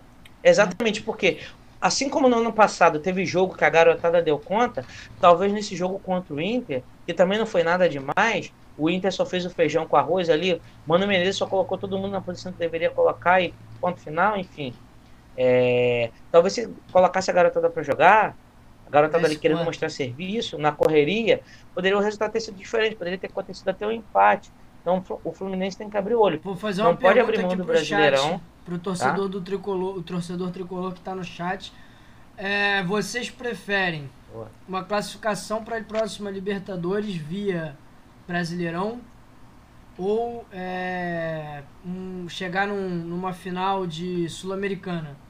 Copa Sul-Americana ou de campeonato de Copa do Brasil. Copa do Brasil, é? isso. Que também dá a vaga, né? Se for campeão, também, tanto faz um do outro vaga. dá a vaga. Exatamente. O problema da Copa é que ela é traiçoeira, né, Renato? Às vezes um jogo que Muita você faz coisa. ruim, acabou. Aí já Muita coisa. Exatamente, exatamente. Fluminense também que tá tentando acertar financeiramente as suas contas, então quanto mais longe avançar, tanto na Sul-Americana Copa na Copa do Brasil, a gente sabe que a Copa do Brasil a grana é, mu é muita grana. Tem time aí, a própria portuguesa do Rio, é, quando devido às exigências né, da CBF, que o estádio tem que ter para essa fase, a partir dessa fase da Copa do Brasil, os, tem que ter no mínimo 10 mil lugares, então o estádio da Portuguesa não tem mais 10 mil lugares, porque não tem mais aquelas arquibancadas provisórias, e jogar no Engenhão ou no Maracanã ficaria inviável para a Portuguesa, então sobrou a Portuguesa vender o mando de campo. Vendeu, ganhou um dinheiro, continua viva na Copa do Brasil. Imagina se passa de fase já paga o salário de todo mundo, 13 terceiro de 2022, e já tem seis meses do ano que vem ali com a graninha garantida. Boa. É, eu achei que vocês iam falar de destaque negativo o Flamengo. Foi destaque negativo para você não, Renato? Eu já esperava. Lá no Paraná, o Flamengo sempre tem dificuldade. Eu vou eu vou destacar aqui alguns jogadores. Tá? Manda, manda É... Pedro. Ah, Pedro não tem oportunidade, mas quando ele tem oportunidade ele vai mal. E dessa vez ele teve bastante minutagem em campo. Jogou o jogo todo, se eu não estiver enganado. Jogou, jogou. Foi? Jogou 90 minutos. Jogou a partida toda. É... Marinho foi esforçado. Não foi tão mal em campo. É... Marinho, você zagueirão falando, eu vou comentando, tá? É. Marinho, é, eu acho ele tá. muito individualista. É, ele tá, tá, entrando em campo para querer mostrar serviço e isso tem prejudicado ele, tem que jogar mais pro coletivo. Exatamente. É porque no Santos ele era o dono do time. No Flamengo não. No Flamengo tem outros caciques, então é meio complicado. É Pablo sem ritmo de jogo, natural. É... O Isla, pênalti bobo que ele fez. É, no Foi- primeiro foi pênalti, momento não, eu tem não achei. polêmica ali não, né? É. Não, no primeiro momento eu achei que não teria sido, mas depois, na, na segunda vez que eu já olhei o lance, foi um pênalti bobo, então, como o amigo do Matheus diz aí, o radialista, é, voltou ao normal.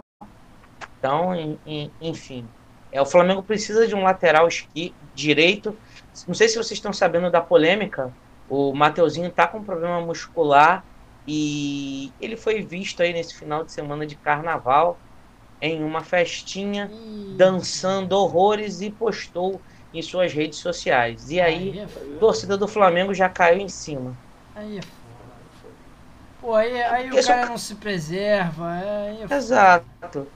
Eu não tenho nada a ver com a vida novo. pessoal do cara, entendeu? Mas assim, se o cara tá com problema de lesão é, e a muscular tá fazendo tratamento, cara, tá fazendo fisioterapia, pra que, que ele vai forçar a barra? Beleza. Se ele vai lá e dança e ninguém viu, ok.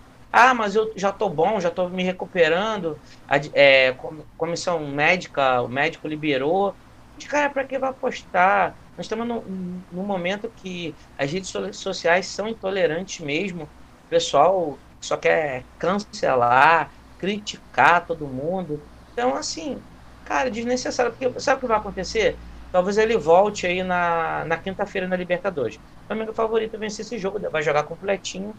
Vamos supor que ele volta, dá um pique e sente. Ou, sei lá, ele, num erro dele, ele vai dar um pique e sente e o jogador adversário toma a bola, faça o gol. O que vai acontecer? Vamos botar na conta dessa festinha aí. Não é? Verdade. E, Ó. e quem pulou Sapucaí também, Renato, foi o Sim. lateral direito Rafael. Rafael que também tá se recuperando de uma lesão aí. É, Foi vazado uma foto dele com a esposa, fiquei sabendo, fiquei sabendo. Então, Eu- Eu também dei uma passada pela Sapucaí, não todos os dias, mas vocês sabem, né? Enfim, eu tô num, num período de férias, mas eu, eu fiquei sabendo disso lá e não entendi muito bem, né? Mas o cara tá, tá, é, tá lesionado e tá pulando, enfim. É complicado. complicado. É, é, é, é complicado. Mas jogador de futebol pode tudo. Se ele tá de folga, se ele for autorizado, ok. Não sei se vocês lembram do no Carioca, quando o Flamengo no domingo de carnaval empatou com a portuguesa, a duras, o sacrifício, o Paulo, o, o, romântico, Paulo Souza falou. É, primeiro a gente tinha que pensar em ganhar o jogo, para depois pensar na folga de carnaval. Não houve a folga de carnaval. Se ganhasse o jogo no domingo, na segunda-feira de carnaval estava todo mundo liberado. E eles não ganharam o jogo, empataram e aí não tiveram a folga de carnaval. Então é assim: se você tá machucado, cara, tá, tá lesionado, é, é, é muscular, o que, que você vai? Evita, fica na sua. Ou Quem, então quem vai bastante escondido. carnaval, Matheus, Ah, foi não. Renatinho, hein? É, Nem eu gosto. tanto, nem tanto, nem tanto. Nem Sumiu, tanto. só É, apareceu sou um hoje. pouco- é, eu sou um pouco carnavalesco, mas vocês sabiam que eu estava, eu estava vivo, já havia avisado ao diretor Mas- do programa Mas, é, com antecedência. mas nesse Mas- carnaval, mas nesse Estava carnaval, atento a tudo. nesse carnaval vocês comeram carne ou frango, hein? Eu? Carne É, nesse carnaval, É, se eu comi carne ou frango, é. vou me complicar não, fiz dieta. É, mas quem comentou, quem comeu frango foi o goleiro do Botafogo, né? Digo, Ah, é boa, boa lembrança. É. E aí, o que você achou? Fala aí. Não, vou, vou falar o quê? Ridículo, né? Eu acho que é, tem grandes goleiros aí, todos, todo goleiro comete frango. Oliver Kahn já cometeu frango. O Zanetti já cometeu frango aí. Então, grande goleiro Zanetti? mano, histórico aí já. Não, o Zanetti não. Agora eu confundi o nome. O... Zete, que você queria é, falar? É, isso. Zé. É, Zete, isso. Zé- Tafarel. Tafarel Sim. cometeu frango. Então todos os goleiros cometem frango, mas o Diego Loureiro já tem uma forma de cometer alguns frangos aí, né? De ontem que ele já comete, então ele a torcida já pega bastante no pé dele. E ontem, infelizmente, cometeu mais uma vez. Botafogo, Botafogo até que fez uma boa partida, um empate de 1 a 1 contra o Atlético Goianiense. É, primeiro tempo bastante truncado, é, marcação, jogo bem equilibrado. É, Atlético Goianiense, time muito enjoado ali, gosta de partir contra-ataque, então um time bastante organizado. E o Botafogo vem evoluindo. O Botafogo, para é, muita gente, não ia muito bem nessas rodadas iniciais com o entrosamento, mas o Luiz Castro vem ajeitando o time, vem, vem evolução. Botafogo, após o gol, foi superior ao Atlético Goianiense, não deixou jogar. É, teve duas polêmicas aí durante a partida. O chute do Chay bateu na cabeça do, do zagueiro do Atlético Goianiense, bateu na mão, aí o juiz anulou. Teve também um do que ele chutou, a bola entrou e o Diego Gonçalves é, botou o pé na frente, o juiz achou que ele estava impedindo, interferiu no lance. Mas enfim, é, o Botafogo fez uma boa partida, saiu com um empate, com, podia ter saído com uma vitória. Lembrando que o Álvaro, Matheus, papai Textor apoiou o goleiro, né? Nas redes Sim. sociais. É, apoiou o goleiro, mas depois desse jogo, é, pelos bastidores do Botafogo, o Botafogo tá atrás do goleiro, vai no mercado, apoiou, tá... apoiou o goleiro, mas já tá querendo comprar outro. É. Mas ó, é. eu já tinha falado, vocês lembram na semana passada? Sim. Perguntei ao Matheus. É, não tá na hora de agradecer o gatito lá, os serviços prestados e ir atrás de outro goleiro? Verdade. Agora... Renato, Renato, no clima Oi. carnavalesco aí, a Elisa desbloqueou a peruca. Então vamos lá. É para agora ou pro próximo assunto? Vai pro próximo, daqui a pouco. Estamos acabando o Brasileirão. O... Vamos, vamos fechar, fechar o Brasileirão com o jogo que tá rolando agora. Havaí ah, tá eu queria falar um pouquinho. Quer queria falar? falar um pouquinho do Hulk. Pode? Do Hulk? Pode. Jogo do Atlético Mineiro? Pode, mas vamos, vamos falar então antes, calma aí, vamos ah. falar aqui, calma, vamos organizar. Tá. Havaí 3x1 nesse momento no Goiás. O Goiás vai acumulando Ih. duas derrotas no campeonato e só tem um ponto. Outro time que já tem duas derrotas e só tem um já ponto. Já é Ventura, o, técnico? É, o Juventude. A gente falava aqui no, no primeiro, logo na primeira rodada, que o Juventude perdeu uma boa chance de ganhar do Red Bull. É, tava Foi. ganhando aquele jogo, né? De, de 2 a 1 um, tomou um empate no final. Dessa vez perdeu pro Cuiabá em casa. Teve um jogador expulso, perdeu pro Cuiabá em casa. Já tinha tido um jogador expulso contra o América. Contra o América. Então, Sim. É, um, um time que tal, talvez seja indisciplinado, né? Já são dois cartões amarelos em três jogos. É, e pelo lado do Goiás, já vai sendo aí a segunda derrota seguida. A gente já tem dois times candidato. Olha, o, o Havaí, detalhe, o Havaí tá fazendo esses três gols aí com um jogador a menos desde os 26 minutos de Que jogo. isso? Então, vai, vai é, o bar, dois é o times aí. É o barroquismo. É o barroquismo. Dá-lhe barroco. Vão pintando dois times aí sérios candidatos ao rebaixamento. O Goiás e o, e o Juventude, a gente já vinha até falando que eles, que eles é, brigavam para não cair. O Goiás, né? até que no meio de semana, eu sei que é outra competição, mas o Goiás fez um jogo duro com o São Paulo na Copa do Brasil. É, o Goiás do Eduardo Batista, para quem não lembra, Eduardo Batista era do Mirassol, eliminou o Grêmio na Copa do Brasil e foi pro, foi pro Juventude. E Juventude. Mas tem um problema, que uma, é, até umas informações, ah, pegando mais cedo a respeito desse jogo, o Juventude tem um problema seríssimo com o elenco. Sabe o que é, Álvaro Matheus? O Juventude tem dificuldade para contratar. Pra... Então ele está pegando jogadores emprestados de outros clubes, só que a negociação é o seguinte: se surgir alguma proposta melhor de um clube europeu ou de um próprio clube brasileiro, o Juventude é obrigado a devolver o jogador. Por exemplo, pegou um jogador do Flamengo, um jogador do Botafogo. Botafogo recebeu uma proposta, Juventude, que pegou aquele jogador de graça, porque é o outro clube que está bancando, porque financeiramente está sem grana, está tá duro, ele tem que devolver o jogador. E o que, que acontece? Ele tem dificuldade para repor o jogador do mesmo nível aí no, com o campeonato em andamento. Isso começou a acontecer já no final do brasileiro do ano passado, tanto que o Juventude foi se salvar só no final, e agora já começou o brasileiro com o Juventude já perdendo jogadores. Esses mesmos problemas aí, então, dessa vez pode ser que o Juventude isso... não consiga se salvar, né? Exatamente, isso pode influenciar, porque agora nós estamos aqui. Terceira rodada, ainda faltam 35 jogos. Então, tem tem muita coisa pela frente. Vai vir aí já, é, janela de transferências. Então, o Juventude tem que abrir o olho, porque é assim que começa, né? E pro Havaí, pro Cuiabá, times que a gente acredita que vão brigar para não cair, é, já são seis pontos, já é uma gordurinha nessa briga, né? Exatamente. Cuiabá, Cuiabá tá criando. Cuiabá que tem um time fraco, na minha opinião, tá? Tecnicamente fraco. Mas o Cuiabá tá, tá fazendo aquela gordurinha, né?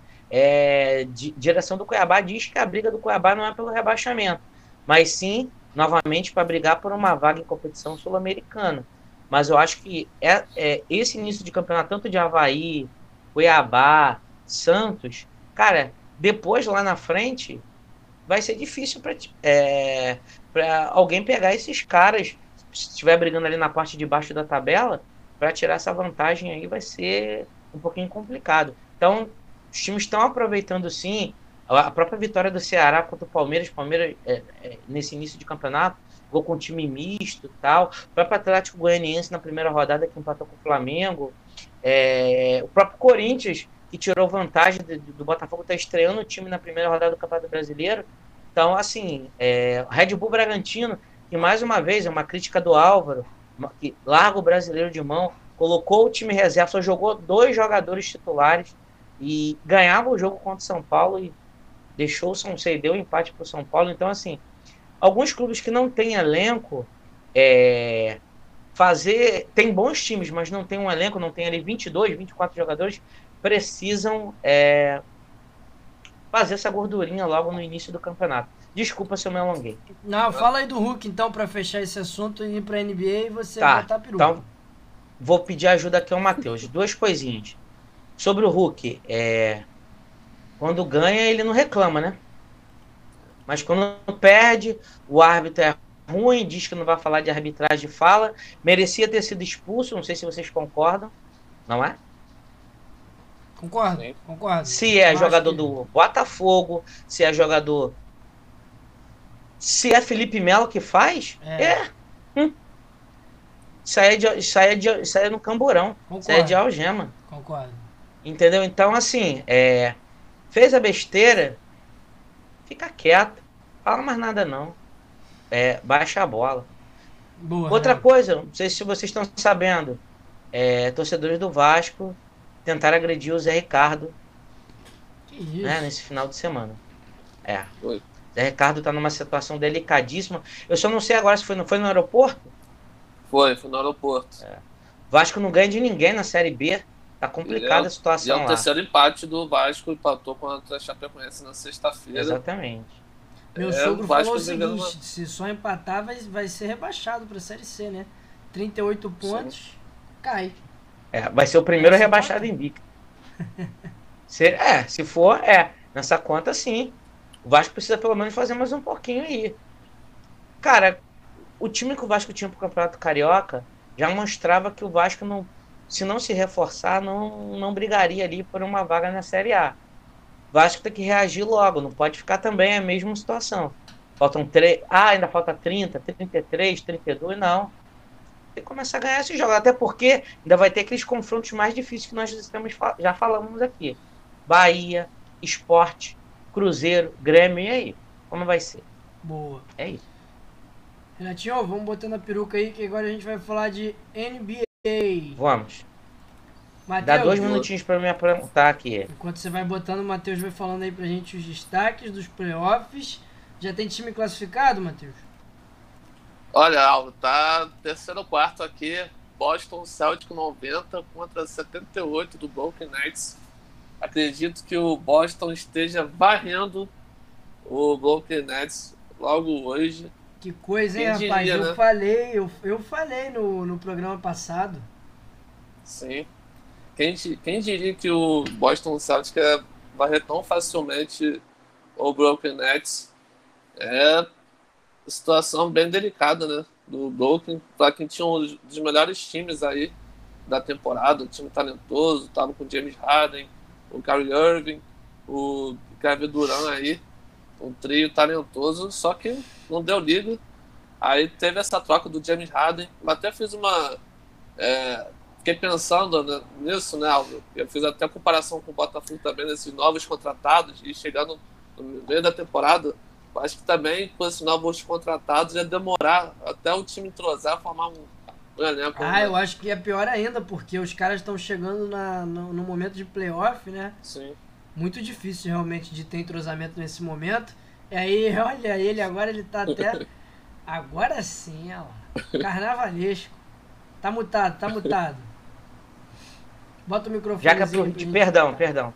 Já que é pro ritmo de carnaval, para encerrar o carnaval, o colazinho, peruco, óculos e a camisa de uma escola de samba. Tá? Isso aí. Boa. A gente tava falando aqui agora, Renato, que o, nesse momento, não sei se você vai lembrar, no programa passado, é, você, acho que foi até você que perguntou quem poderia ser varrido nessa. nessa Isso, sim, eu, lembro, falei, lembro sim. Brooklyn Nets. E nesse momento, foi, exatamente. nesse momento, o Boston Celtics está varrendo o Brooklyn Nets. Diga onde você vai que eu vou varrendo. Tá Diga varrendo. onde você vai que eu vou varrendo. Isso aí. Agora, quem não, quem não tá varrendo. Decepcionando. É. Quem não tá varrendo, o Matheus, mas tá bem perto de uma classificação, Golden State, né? 3 a 1 Podia ter, Sim. teve a chance, teve o primeiro match point aí, não fechou a, a série. Mas vem agora para uma sequência de três jogos que só precisa de uma vitória aí, o Golden State. Sim, o Denver que se salvou aí nessa última rodada. Fez um belo jogo e mais uma belíssima atuação de Nikola Jokic, que marcou 37 pontos, é, comandou aí a vitória do Denver Nuggets. E cada jogo, cada partida ele vem mostrando porque ele está na, nas finais do MVP, né, Aldo? Verdade. É, o Chicago Bulls está muito perto de ser eliminado, hein? 3 a 1 para Milwaukee Bucks e a série Sim. vai voltar agora para Milwaukee. Então é a chance aí do time do Yannis Você acha que não tem fechar, né? Você acha que não tem chance de reação não? É muito difícil, né, Matheus? Difícil. Sim, é, Milwaukee Bucks que venceu o Chicago por 119 a 115, né? No último jogo. Não, 85. Não, o último jogo 95. Foi, foi uma porrada, foi... É, 119 a 95. É, Giannis marcou 32 pontos. É, noite inspirada, quando ele está inspirado, ninguém segura. E não foi só ele que também comandou essa vitória do Milwaukee Bucks, o é, Drew Holiday, que também fez uma belíssima partida. Ele com o Allen fez é, 20 pontos. Então, a gente sabe né, que dos times é, mais cascudos aí, o Milwaukee Bucks a gente sabe que é o time pronto, né? É o atual campeão da NBA. Então já está acostumado aí. Então é um dos favoritos para chegar até a final da NBA.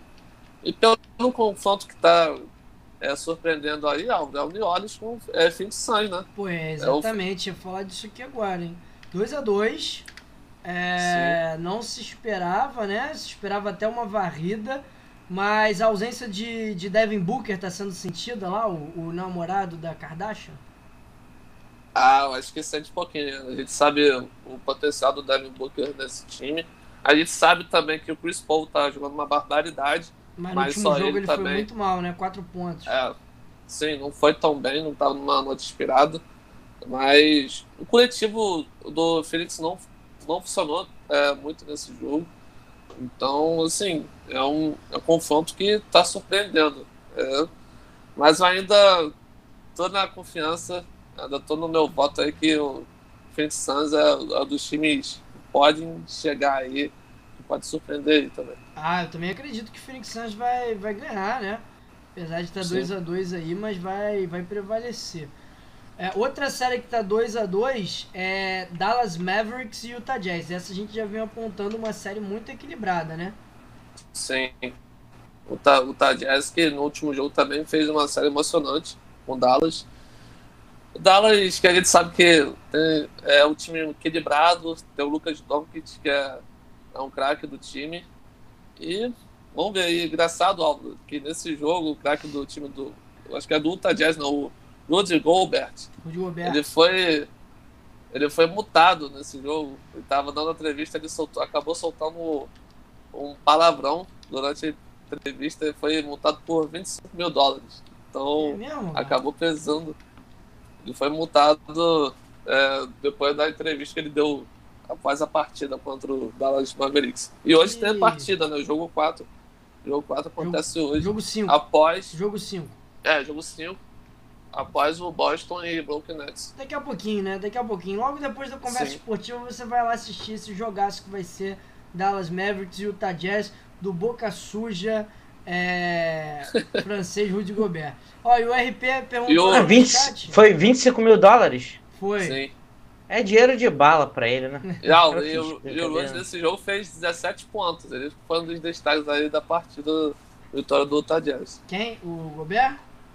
É, 17 pontos. Ah, ele é, ele é um grande jogador. O RP tá perguntando aqui, Matheus, se o Jamoran, é, se é verdade que ele foi eleito o jogador que mais evoluiu. É isso mesmo, ele ganhou o prêmio de, de MIP, né? Most Improved Player. Sim. O jogador que mais evoluiu aí. E muito, muito. Esse prêmio era quase barbado, né, Matheus? Muito justo. Sim. Você chegou a se ah. falar dele como MVP, né? Então não tinha nem como ser outro. Foi. Ah, eu vejo ele, é, Taiyang também do Atlanta Hawks, como uma das grandes revelações dessa temporada da NBA jogadores muito promissores, mas, cresceram mas muito. O Ty Young ele já apareceu nos playoffs do ano passado, né? É, mas eu acho destaque, que, ele é, vem, vem crescendo, né? A gente sabe do potencial. É, Jamoran é, fazendo uma belíssima temporada, tem tudo na próxima aí, quem sabe ganhar um MVP. Por que não, né? Não está nada sonhando. É, com certeza. Exatamente. Bom, é, faltou falar de Atlanta Hawks e Miami Heat. Jogo que também tá 3x1 para Miami e amanhã pode fechar é, se o Miami ganhar em casa. Provavelmente vai, vai, não vai dar mole e vai fechar, né? É, o Miami Heat a gente sabe que foi um dos favoritos da, da sua conferência. Foi, atrás do Phoenix Suns foi o segundo melhor time da temporada regular. E algo quem fez chover nesse jogo foi o Jimmy Butler, né? Anotou é, 36 pontos contra o Atlanta, então a gente sabe da capacidade dele, é um craque de basquete. Ele que foi importante também na última temporada também. Então o Butler é um dos líderes né, desse Miami Heat. Naquela temporada da Disney lá, né? Ele foi um do, o cara que levou o Miami nas costas e Sim. graças a ele Miami não foi varrido naquela final. É, e chegou a, chegou a uma marca de 40 pontos em final, assim, Sim. algo que poucos jogadores conseguem fazer em, em, dois jogos seguidos, né? Sim. Bom, vamos falar de Fórmula 1, Renato? Pode tirar a pergunta agora, hein? Pode tirar? Pode tirar. Mas o Abadá pode continuar. Né? Fala aí da Fórmula 1 pra gente. Grande. Vamos lá então. Falando de Fórmula 1, GP de Imola lá em San Marino, na Itália. Na Itália, é, é, é teve, isso, teve uma batida logo na corrida, no começo dessa corrida, isso. né? Lembrando que tivemos bastante. sprint. Ah, é, então tivemos então sprint, sprint, race. Então, começando pela sprint race, onde o, o Verstappen venceu a sprint, mas perdeu logo na largada, a posição patinou, perdeu para o Leclerc é, as Mercedes já, já na sprint ficando para trás e faltando ali três voltinhas para acabar a sprint, o Verstappen é, ultrapassou novamente o Leclerc e aí acabou largando na pole na corrida do domingo. É, também quem foi muito bem na, na, na sprint foram os carros da Haas, tanto Magnussen como Schumacher. Já na corrida de domingo, entrando na corrida de domingo, é a corrida mais importante, é... Verstappen largou bem. Quem largou, quem patinou na realidade foi o Leclerc e aí o Leclerc já ficou para trás. Perdeu, acabou perdendo posição para o Pérez, o Norris, mas ainda conseguiu se recuperar. Já na largada já teve o um acidente, Carlos Sainz, gente, meu Deus. Como é o que o Rodrigo Matar falou aqui Carlos Sainz já virou, já é o segundo piloto, porque ele agora não consegue nem mais completar uma volta. Ele bateu no Q3 no, na sexta-feira, Q3 nesse, nesse, final de semana foi na sexta-feira, e bateu novamente Mas no Ricardo. não foi o não foi mais mais assim foi culpa do Ricardo foi culpa do Ricardo sim né? mas ele cara o azar dele é tão grande O Ricardo continuou na corrida e acabou lá em penúltimo, último. Mas o azar dele é tão grande, cara. Com essa diferença de pontos, bem provável. Né? Ah, agora bem eles provável vão prestigiar que... bastante o Leclerc, né? Exatamente. Dúvida. Leclerc que também errou, não é? Perdeu ali a terceira posição. A, a, Ferrari ainda tentou ali na, no jogo ali na, na troca de pneus mas o Pérez conseguiu ultrapassar novamente o Leclerc e o Leclerc que acabou errando e acabou terminando em quinto lugar, se não estiver enganado. É, e aí, até a cena da sala, né? Agora voltou aquela sala pós-corrida, onde os, os pilotos deixam o capacete, se usam lá a toalha, tomam sua aguinha. A cena no telão era o Leclerc com a, a mão assim no rosto, o capacete na mão, pensando, né? Que M que eu fiz o. A gente, e o. Eu quero saber o seguinte: o Russell terminou a corrida em quarto. Sim.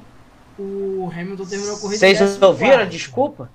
Exatamente. O que aconteceu? Vocês ouviram a, a desculpa do Toto quando acabou a corrida? Pedindo desculpas pro Hamilton, porque o Hamilton ficou. O Hamilton deve estar sonhando até agora com a traseira do Gasly. Não conseguia passar ninguém. O que a Mercedes ficava, cara. Ele, o único carro que ele viu na frente dele foi a, a Toro Rosso do Gasly. AlphaTauri, Toro é, Rosso. Toro Rosso não, agora é AlphaTauri. AlphaTauri, isso, isso. Me peguei aqui pelo passado. Então, cara, o Toto pediu desculpas e falou que isso não iria mais acontecer, que iria entregar, né, em outras palavras, um carro digno. E o Hamilton agradeceu e falou que estavam juntos, que ele ia trabalhar com a equipe para poder melhorar. Agora, eu estou entendendo onde você quer chegar. Porque com uma carroça o Russell chega em quarto e o Hamilton chega em décimo quarto. Aí tá uma questão. Talvez o Matheus, você e a galera que está assistindo aí concorde comigo. Cara, uma, o Russell tá tendo o carro da vida dele. Ele tinha uma draga que era o Williams. Então, cara, ele tá com a faca nos dentes. Ele sabe que o carro não é melhor. Provavelmente já passou na cabeça dele. Pô, logo no meu ano de estreia, o carro não é bom. Então, assim, ele tem que mostrar. Ser, quem precisa mostrar serviço não é o Hamilton, é ele. A gente percebe que o Hamilton está desmotivado, está para baixo, está preocupado. E o, o Russell não, ele está com a faca de dente, ele precisa mostrar serviço. Por quê? Se ele for muito mal na temporada de estreia dele da Mercedes, é, a Fórmula 1 é cruel. Então, independente dele ter feito uma corrida na Mercedes e deu um show Independente do que ele estava fazendo de milagre na Williams, o que pode acontecer é o seguinte: é o, daqui a um ano, de repente, não esse ano, no ano que vem, ele começar a ter a, o cargo dele de piloto ameaçado na, na, na Mercedes. Então, é, ele tá com a faca nos dentes, tá indo para cima mesmo, não tá, não tá se preocupando se o carro quica, se não quica, mas o carro, a, a meu ver, é, o carro casou melhor com o Russell do que com, com o Hamilton. E o Russell tá indo pra o cima. O Russell já tá passou o Carlos vontade. Sainz no campeonato de pilotos. É, sim, sim. Vocês acham que a Mercedes vai priorizar agora George Russell? Se tiver uma situação ali de P1 e P2, vai rolar uma inversão. O Hamilton deixa Acho o Russell passar? Acho que não. Nesse momento, não. Se mais para frente, a gente sabe que essa posição da Mercedes no campeonato de construtores é uma posição mentirosa. A Mercedes hoje é a terceira, quarta. Terceira isso, agora. isso. O quinta equipe do, do grid. A gente sabe que essa posição é porque a Red Bull teve problemas de, de, de motor nas primeiras provas. Então, assim, se lá na frente o Russell estiver brigando com um dos dois ali, Verstappen ou Leclerc, próprio Leclerc, é, se tiver como brigar é, é agora, né? Isso, aí é, exatamente. Aí pode ser que tenha alguma prioridade, mas eu acho que não. Acho que por enquanto é, vai ficando do jeito que tá e se tiver alguma atualização, alguma melhoria no carro, eu acredito que agora essa melhoria vai tudo pro carro do Hamilton. Se não puder colocar nos dois, vai tudo pro carro do, do, do Hamilton até para melhorar a situação aí, do que vocês acham? A Red Bull, a Mercedes pode priorizar George Russell ou o Hamilton ainda é intocável dentro da Agora, Matheus, Matheus e Álvaro, foi uma decepção para para Ferrari, hein? duas falhas dos seus pilotos, Ferrari joga, correndo em casa, festa no final de semana toda. É, a família Ferrari estava no autódromo, no boxe da Ferrari, e Ferrari não conseguiu nem um pódio. É, mas a Ferrari continua, continua no, no, em primeiro no Mundial de Construtores. Não. Né? Só que sim, a Red Bull sim. agora tirou bastante a diferença, né? Encostou. Acordou. E vai. vai essa, essa vai ser a briga, né? Ferrari e Red Bull. Sim. Eu, eu, vou te eu falar, acho que um pódio.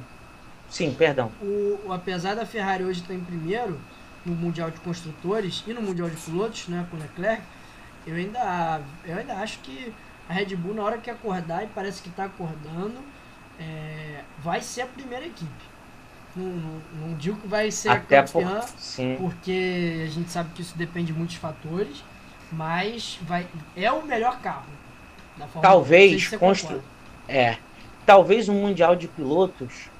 É, a gente sabe que o Leclerc tinha aberto, mas com essa falha, é, então a diferença diminuiu, legal, consideravelmente. Mas talvez para o campeonato de construtores talvez a, a, a Red Bull, quando passar, dispare. Por quê?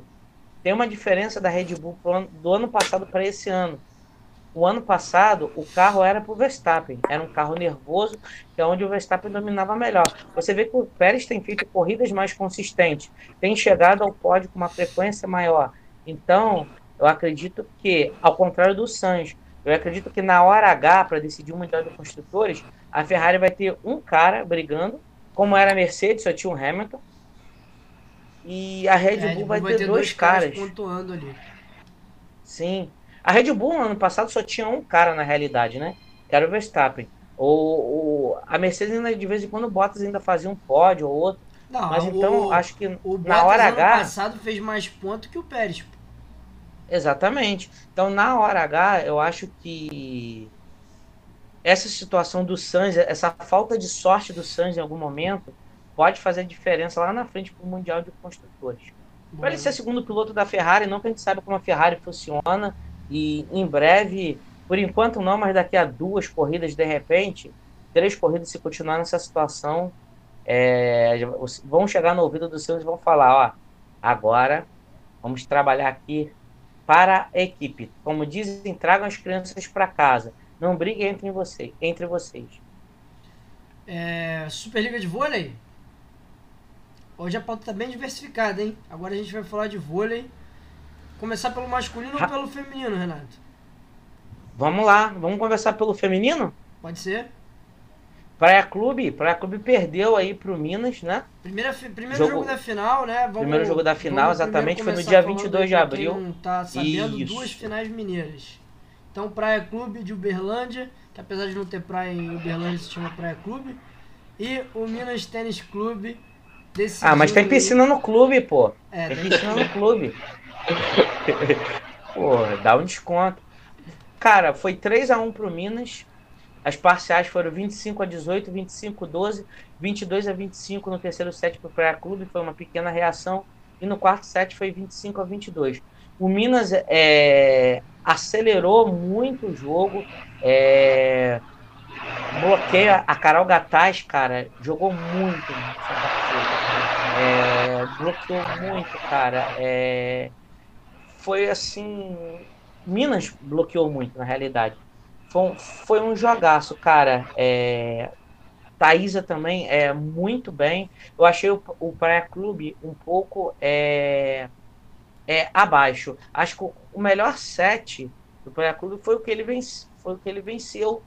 A, é, que foi 3 sets a 1, mas eu acho que foi mais pela desatenção, sabe? A falta de concentração do Minas do que por merecimento mesmo do, do Praia Clube.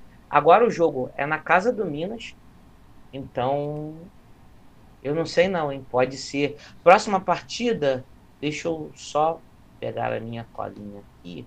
Dia 29? Dia 29? É isso aí, dia 29 às 9 horas da noite, né? Havendo a necessidade do terceiro jogo. Caso o Praia Clube vença, aí vai ser no dia 3 de maio, lá no Nilson Nelson, em Brasília. Surpreendeu aí o, o fato do, do Praia ter perdido esse primeiro jogo por ser o melhor time da classificação da temporada regular? Ah, surpreendeu, né? A gente esperava uma partida mais equilibrada, um set mais é, equilibrado, assim, disputado, né? Entre as duas equipes. Foi um jogo até é, excelente do Minas, né? É, pelos detalhes aqui, o Renato tá passando um jogo acelerado, é, surpreendendo, de, tentando de alguma maneira. Mas a gente. Mas são as duas melhores equipes, né? O Praia Clube e o Minas foram as duas melhores equipes da competição. Então, mas eu esperava mais, assim, é, no confronto, esperava mais equilibrado. E o quem saiu melhor foi o Minas.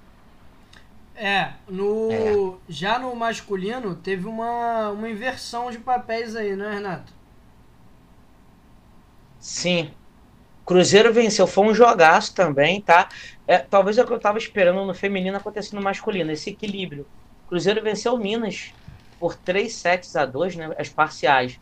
26 a 24, é, 21 a 25 pro, pro Minas, é, 15 a 25 pro Minas.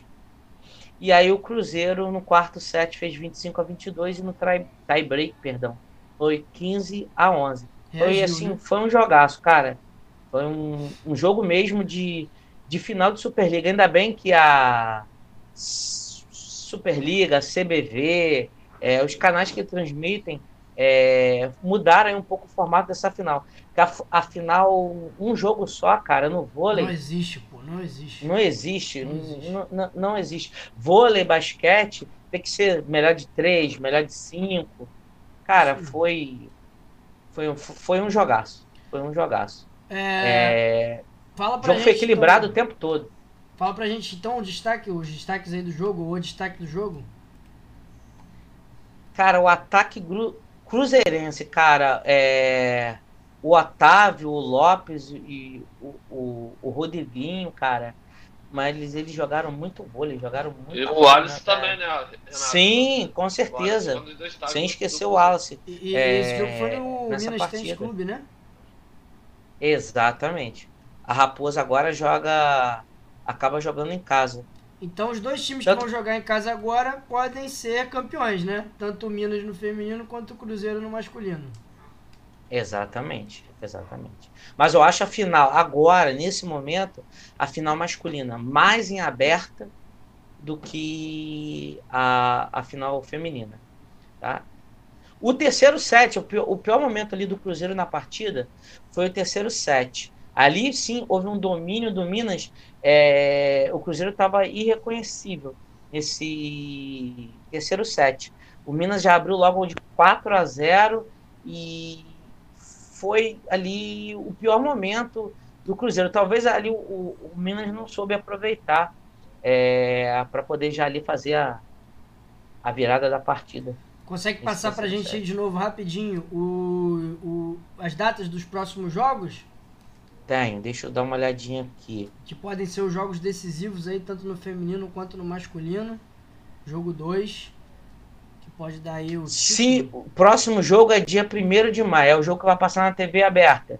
Tá? Do dia 1 de maio.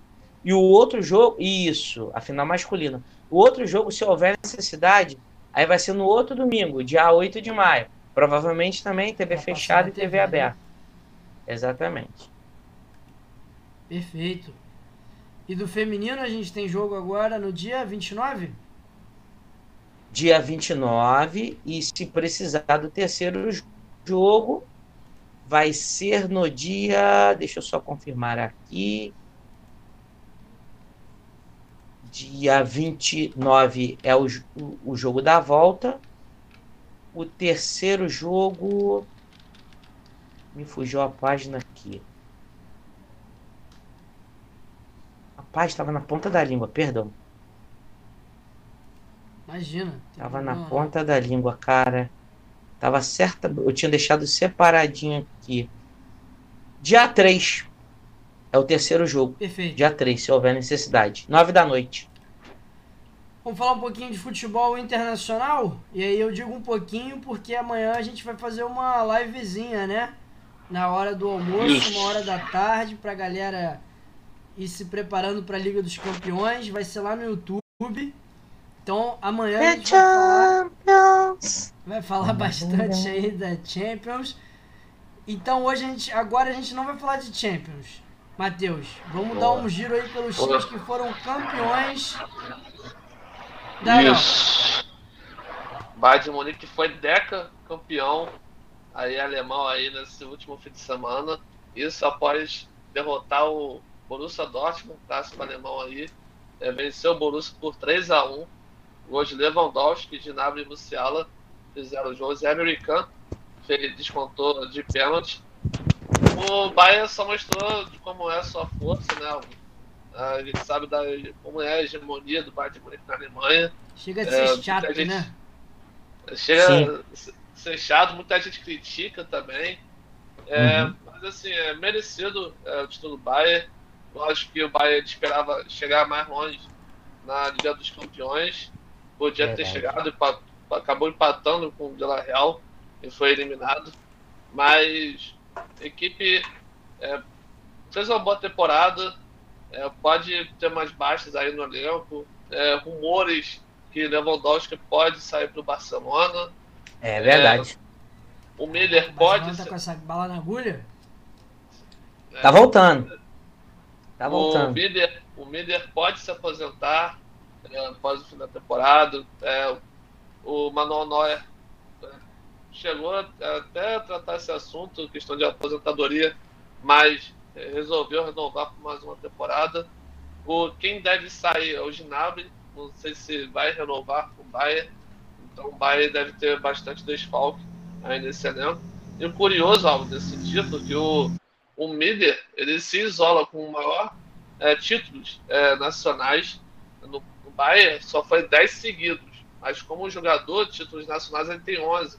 Então, ele só jogou no Bayern, né, Matheus? Isso, só jogou no Bayern. Ele nunca saiu pra jogar no outro time. Então ele, ele tem 11 títulos junto com o Lionel Messi, 11 títulos nacionais. O Verratti também tem 11 títulos nacionais, e junto com a Alaba. E curiosidade falando, os únicos que têm maiores títulos nacionais aí, jogadores, é o Ryan Giggs, jogado pelo Manchester United, e o Gary Neville, com 13 títulos. Então foi uma marca importante aí pro Miller e que sobra dos líderes desse elenco. Pois é, cara. Com os 11 aí do Messi, você tá contando com esse agora do fim de semana, né? Isso, isso. Porque o PSG também foi campeão, só que num contexto bem diferente, né? Teve até vários. Isso. Sim, o Paris Saint-Germain que empatou com o Nice por 1 a 1 Leonel Messi fez o gol e não foi tão festejado por alguns, né? Esse título francês. Teve vários torcedores até se retirados do estádio cedo. Que clima, ah, hein, rapaz? Sim. O Neymar é, deu até uma entrevista pro TV lá da França lá que é, foi falando que foi surreal o que aconteceu, ele é, vaiando o time e que a torcida pode ficar cansada. Porque vou, ele falou, né? A torcida pode ficar até cansada, porque eu vou ficar aqui é, três anos, tem mais é, três anos aí de, de contrato. Foi. Então, Verdade. É... Mas assim, título do Bayern e do PSG não era mais do que obrigação dos dois clubes, né? Pelo investimento que o Bayern tem na, na, na Alemanha, é, o, o Borussia nem Copa, nem Liga dos Campeões vem avançando e quando chega não passa de fase, quem vem chegando é o, é o Leipzig, é o RB Leipzig. Então. Mas, assim, mas tem uma diferença clara, né? Que é a seguinte: o Bayern sim. ele já ganhou, já tem cinco Champions, né? Ganhou recentemente aí no, no, nos últimos 10 anos aí, ganhou duas Champions. Então, não é, é um time que não sofre a pressão que sofre o PSG. Que para é eles ganhar ali o, como, como as pessoas dizem, o campeonato dos fazendeiros, que é a, a Ligue 1, já não, já não basta mais há muito tempo. Se não Exatamente. ganhar a Liga dos Campeões, é pressão. É. E assim, a Liga, a Liga é Francesa.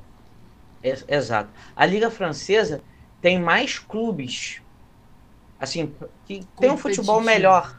Mas é, é, é uma liga mais competitiva hoje do que a Liga Alemã. A Liga Alemã é, tudo bem, o Bayern de Munique aí teve eliminação, acho que foi na Copa da Alemanha, né, Matheus? Foi.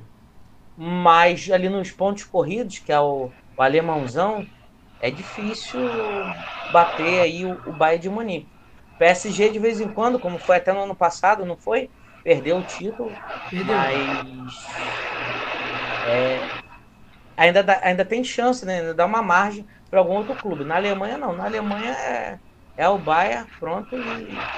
Fala aí, Matheus. Não, ele, o, pelo investimento que o Bayern pareceria agora eles têm, né? Eles já entram como campeões em suas ligas. Eles sabem que eles são os grandes favoritos. Mas pelo investimento que eles fazem, o, o grande desejo deles é ganhar a Liga dos Campeões. Né? Sim, exatamente. Perfeito. Então, ó.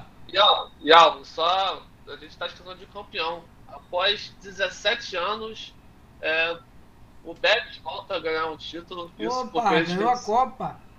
Ganhou a Copa do Rei em cima do Valência. A partida foi 1 a 1 E o Betis é, venceu o Valência por 5 a 4 nos pênaltis. E uma grande alegria não, para o time de Sevilha, após 17 anos. Desde 2004, para 2004, 2005, eles ganharam o título da Copa do Rei. Então e nesse foi tempo bastante aí vendo Sevilha, Sevilha levantar a taça, né? Que é o grande rival do Betis, então Sim. a gente sabe como é que é a situação com essas rivalidades. Sim. E o ídolo deles, se não me engano, é o João Carvalho, né? João. Ah. Ele sim, renovou sim. o contrato com, com o Betis e. Português, vai ser... Carvalho. Isso. 40 anos, vai jogar mais uma temporada aí com o Betis. Caramba. Vocês não estão esquecendo de nada, não? Quer, quer falar de quê? Tem certeza que vocês não estão esquecendo de nada? A gente mete o pau nele, então a hora de elogiar é agora, hein? Ah, você que mete o pau nele, fala então aí, pô. Gabriel Jesus. É. É, esse final de semana ele foi aí o. Vamos colocar assim, o cara do futebol europeu. Vocês concordam comigo ou estou exagerando? Ah, quatro gols. Ele fez quatro gols, uma assistência. Lembrando que a Premier League ainda está na briga entre Liverpool e Manchester City. Ainda não está definido. O Liverpool venceu o derby. Aí o... Sofreu, né, Matheus? Para ganhar do, do Everton. Everton Sim, mesmo quase rebaixado. Fechou a casinha. Mas o Liverpool é, é um time sensacional, né, cara? A gente vai falar bastante Sim. do Liverpool amanhã na, na live pré-semifinal. Mas só para não passar batido, então, isso aí. É... Todo mundo pisa na área, né? O, gol, o primeiro Sim. gol foi do lateral esquerdo, entrando na área e fazendo gol de cabeça. Sim. E hoje é, o, né? Origi é o grande amuleto, né? Desse time do Liverpool. Ele que faz os gols importantes aí, fez o, o gol do título do, da Liga dos Campeões em cima do Tottenham. Então, é, mas foi um jogo bem complicado, situação delicada do Everton, né, Albert? É, vai, é, provavelmente vai, vai ser rebaixado, né? Saco preto, exatamente. Sim. É, teve até a provocação entre os dois goleiros, o Pickford e o Alisson lá. Foi bem só esquentando como que é o derby. Cara, eu olho, pro, eu olho pro Pink Floyd e começo a rir, não sei porquê. Pink Floyd. Pink Floyd. É, é como chamou ele aí? O Alisson brincadeira. Foi, foi, muito bem, é. hein? Na, na resposta dele ali. A Sensacional. Torcida, a torcida Anfield adorou e ainda tirou um sarro com o adversário, cantou vai cair, vai cair. É? Going down, going down. Bom, mas sobre, parabéns aí ao Gabriel Jesus, tá? É, vamos falar bastante sobre Liverpool, é. sobre Manchester City Isso. amanhã, ao vivo, lá no YouTube. Então, Hashtag, nunca critiquei. Fica aí. É, vamos ver. Amanhã a gente vai fazer o, o raio-x lá, né? 11 contra 11, né? Aí eu quero é, ver quem que você vai botar lá no, no, ataque: Gabriel Jesus ou Benzema. quero ver quem que você vai botar, tá? Vou pensar, não vou nem dormir por conta disso. Vai, vai, vai pensando aí. Último assunto da pauta de hoje, hein? É. Gabriel Medina, a gente ainda tem mais surpresas no programa de hoje, hein? Sim. Matheus, conta aí pra gente. Gabriel Medina tá de volta, já tem data marcada.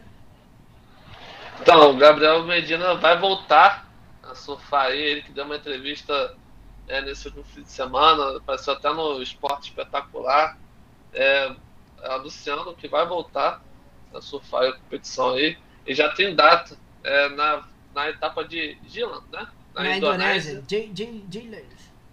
Isso, que vai acontecer 28 de maio. Então o Gabriel aí de volta pro surf.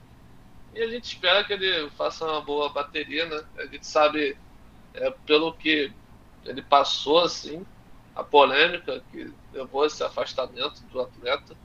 É, ele, durante a entrevista, ele foi muito foi claro, é, envolvimento com relacionamento, com Edmil Brunet, é, questões familiares também pesaram para que afastasse das competições, então ele se afastou por, por tratar da saúde mental dele. Então, Gabriel, é, muita gente achou também que o Gabriel ia ser rebaixado, né? Gente teve até, tem que até corrigir isso. É, é na, na, verdade, Renato, vamos, vamos esclarecer as coisas aqui. A gente falou vamos, que ele vamos. seria rebaixado no último programa, né? E de fato, se a gente olhar o regulamento frio, ele foi. Não, ele seria rebaixado, né? Mas a, a organização abriu uma brecha, digamos assim, é, e colocou, o, convidou o Gabriel Medina como se ele tivesse lesionado nessas primeiras cinco etapas. Mas a gente sabe que ele não estava propriamente dito lesionado, né, Renato? Tava ali com, talvez com o coração partido mas não. É, problema, problemas pessoais, é. Você, o que estava que impedindo a ele. disso? Você acha que essa brecha, ok, a, a liga realmente tem que colocar os melhores surfistas e é isso mesmo? Ou você acha que é não. errado ali? Bom, se a regra diz que não poderia, ok. Mas talvez a, a organização é, sabe aí da, da categoria, sabe do Medina, né? Do grande surfista que ele é e analisou, verificou que é um problema mesmo que ele tinha. A gente não sabe o certo se é um problema de saúde, um problema de cabeça, enfim. Quem somos nós aqui para julgar e, e condenar alguém? Então, surgiu essa possibilidade de ser convidado a participar das próximas etapas agora. Vamos ter aí. Será que isso vai acontecer com outros surfistas? Se amanhã depois houver esse problema, até que seja lesão, ou algum problema, um cara de saúde, o cara precisa, sei lá, refrescar a cabeça dele, a mente dele, não tá com a cabeça legal, enfim. É, a gente Será tem outro brasileiro, outros... né?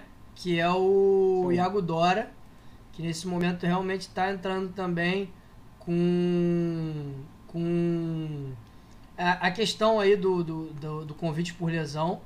Então, ele realmente está lesionado, né? Ele realmente teve uma lesão séria no começo do ano.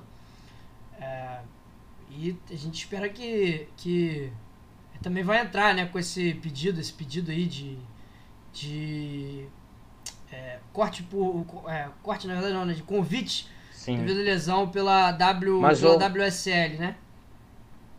Isso, mas deixa eu só entender. Apesar do convite da WSL, ele volta para o circuito mundial, mas chances de título, ele volta a ter ou não? Ó, Olha, pelo tem, que eu mas... li ali, ele tem que ficar. Ele tem que ficar nos cinco primeiros do ranking para ter chance de título mundial. Exatamente. Ele vai hum. ter uma bateria para Ele uma bateria classificatória e tal. Mas para ter chance de título, tem que estar nos cinco primeiros é, no ranking. Entendi. Então ele tem chance ainda. Poucas, chance. mas tem. Não, tem chance. Olha só, vamos, vamos, vamos, vamos ser sinceros aqui.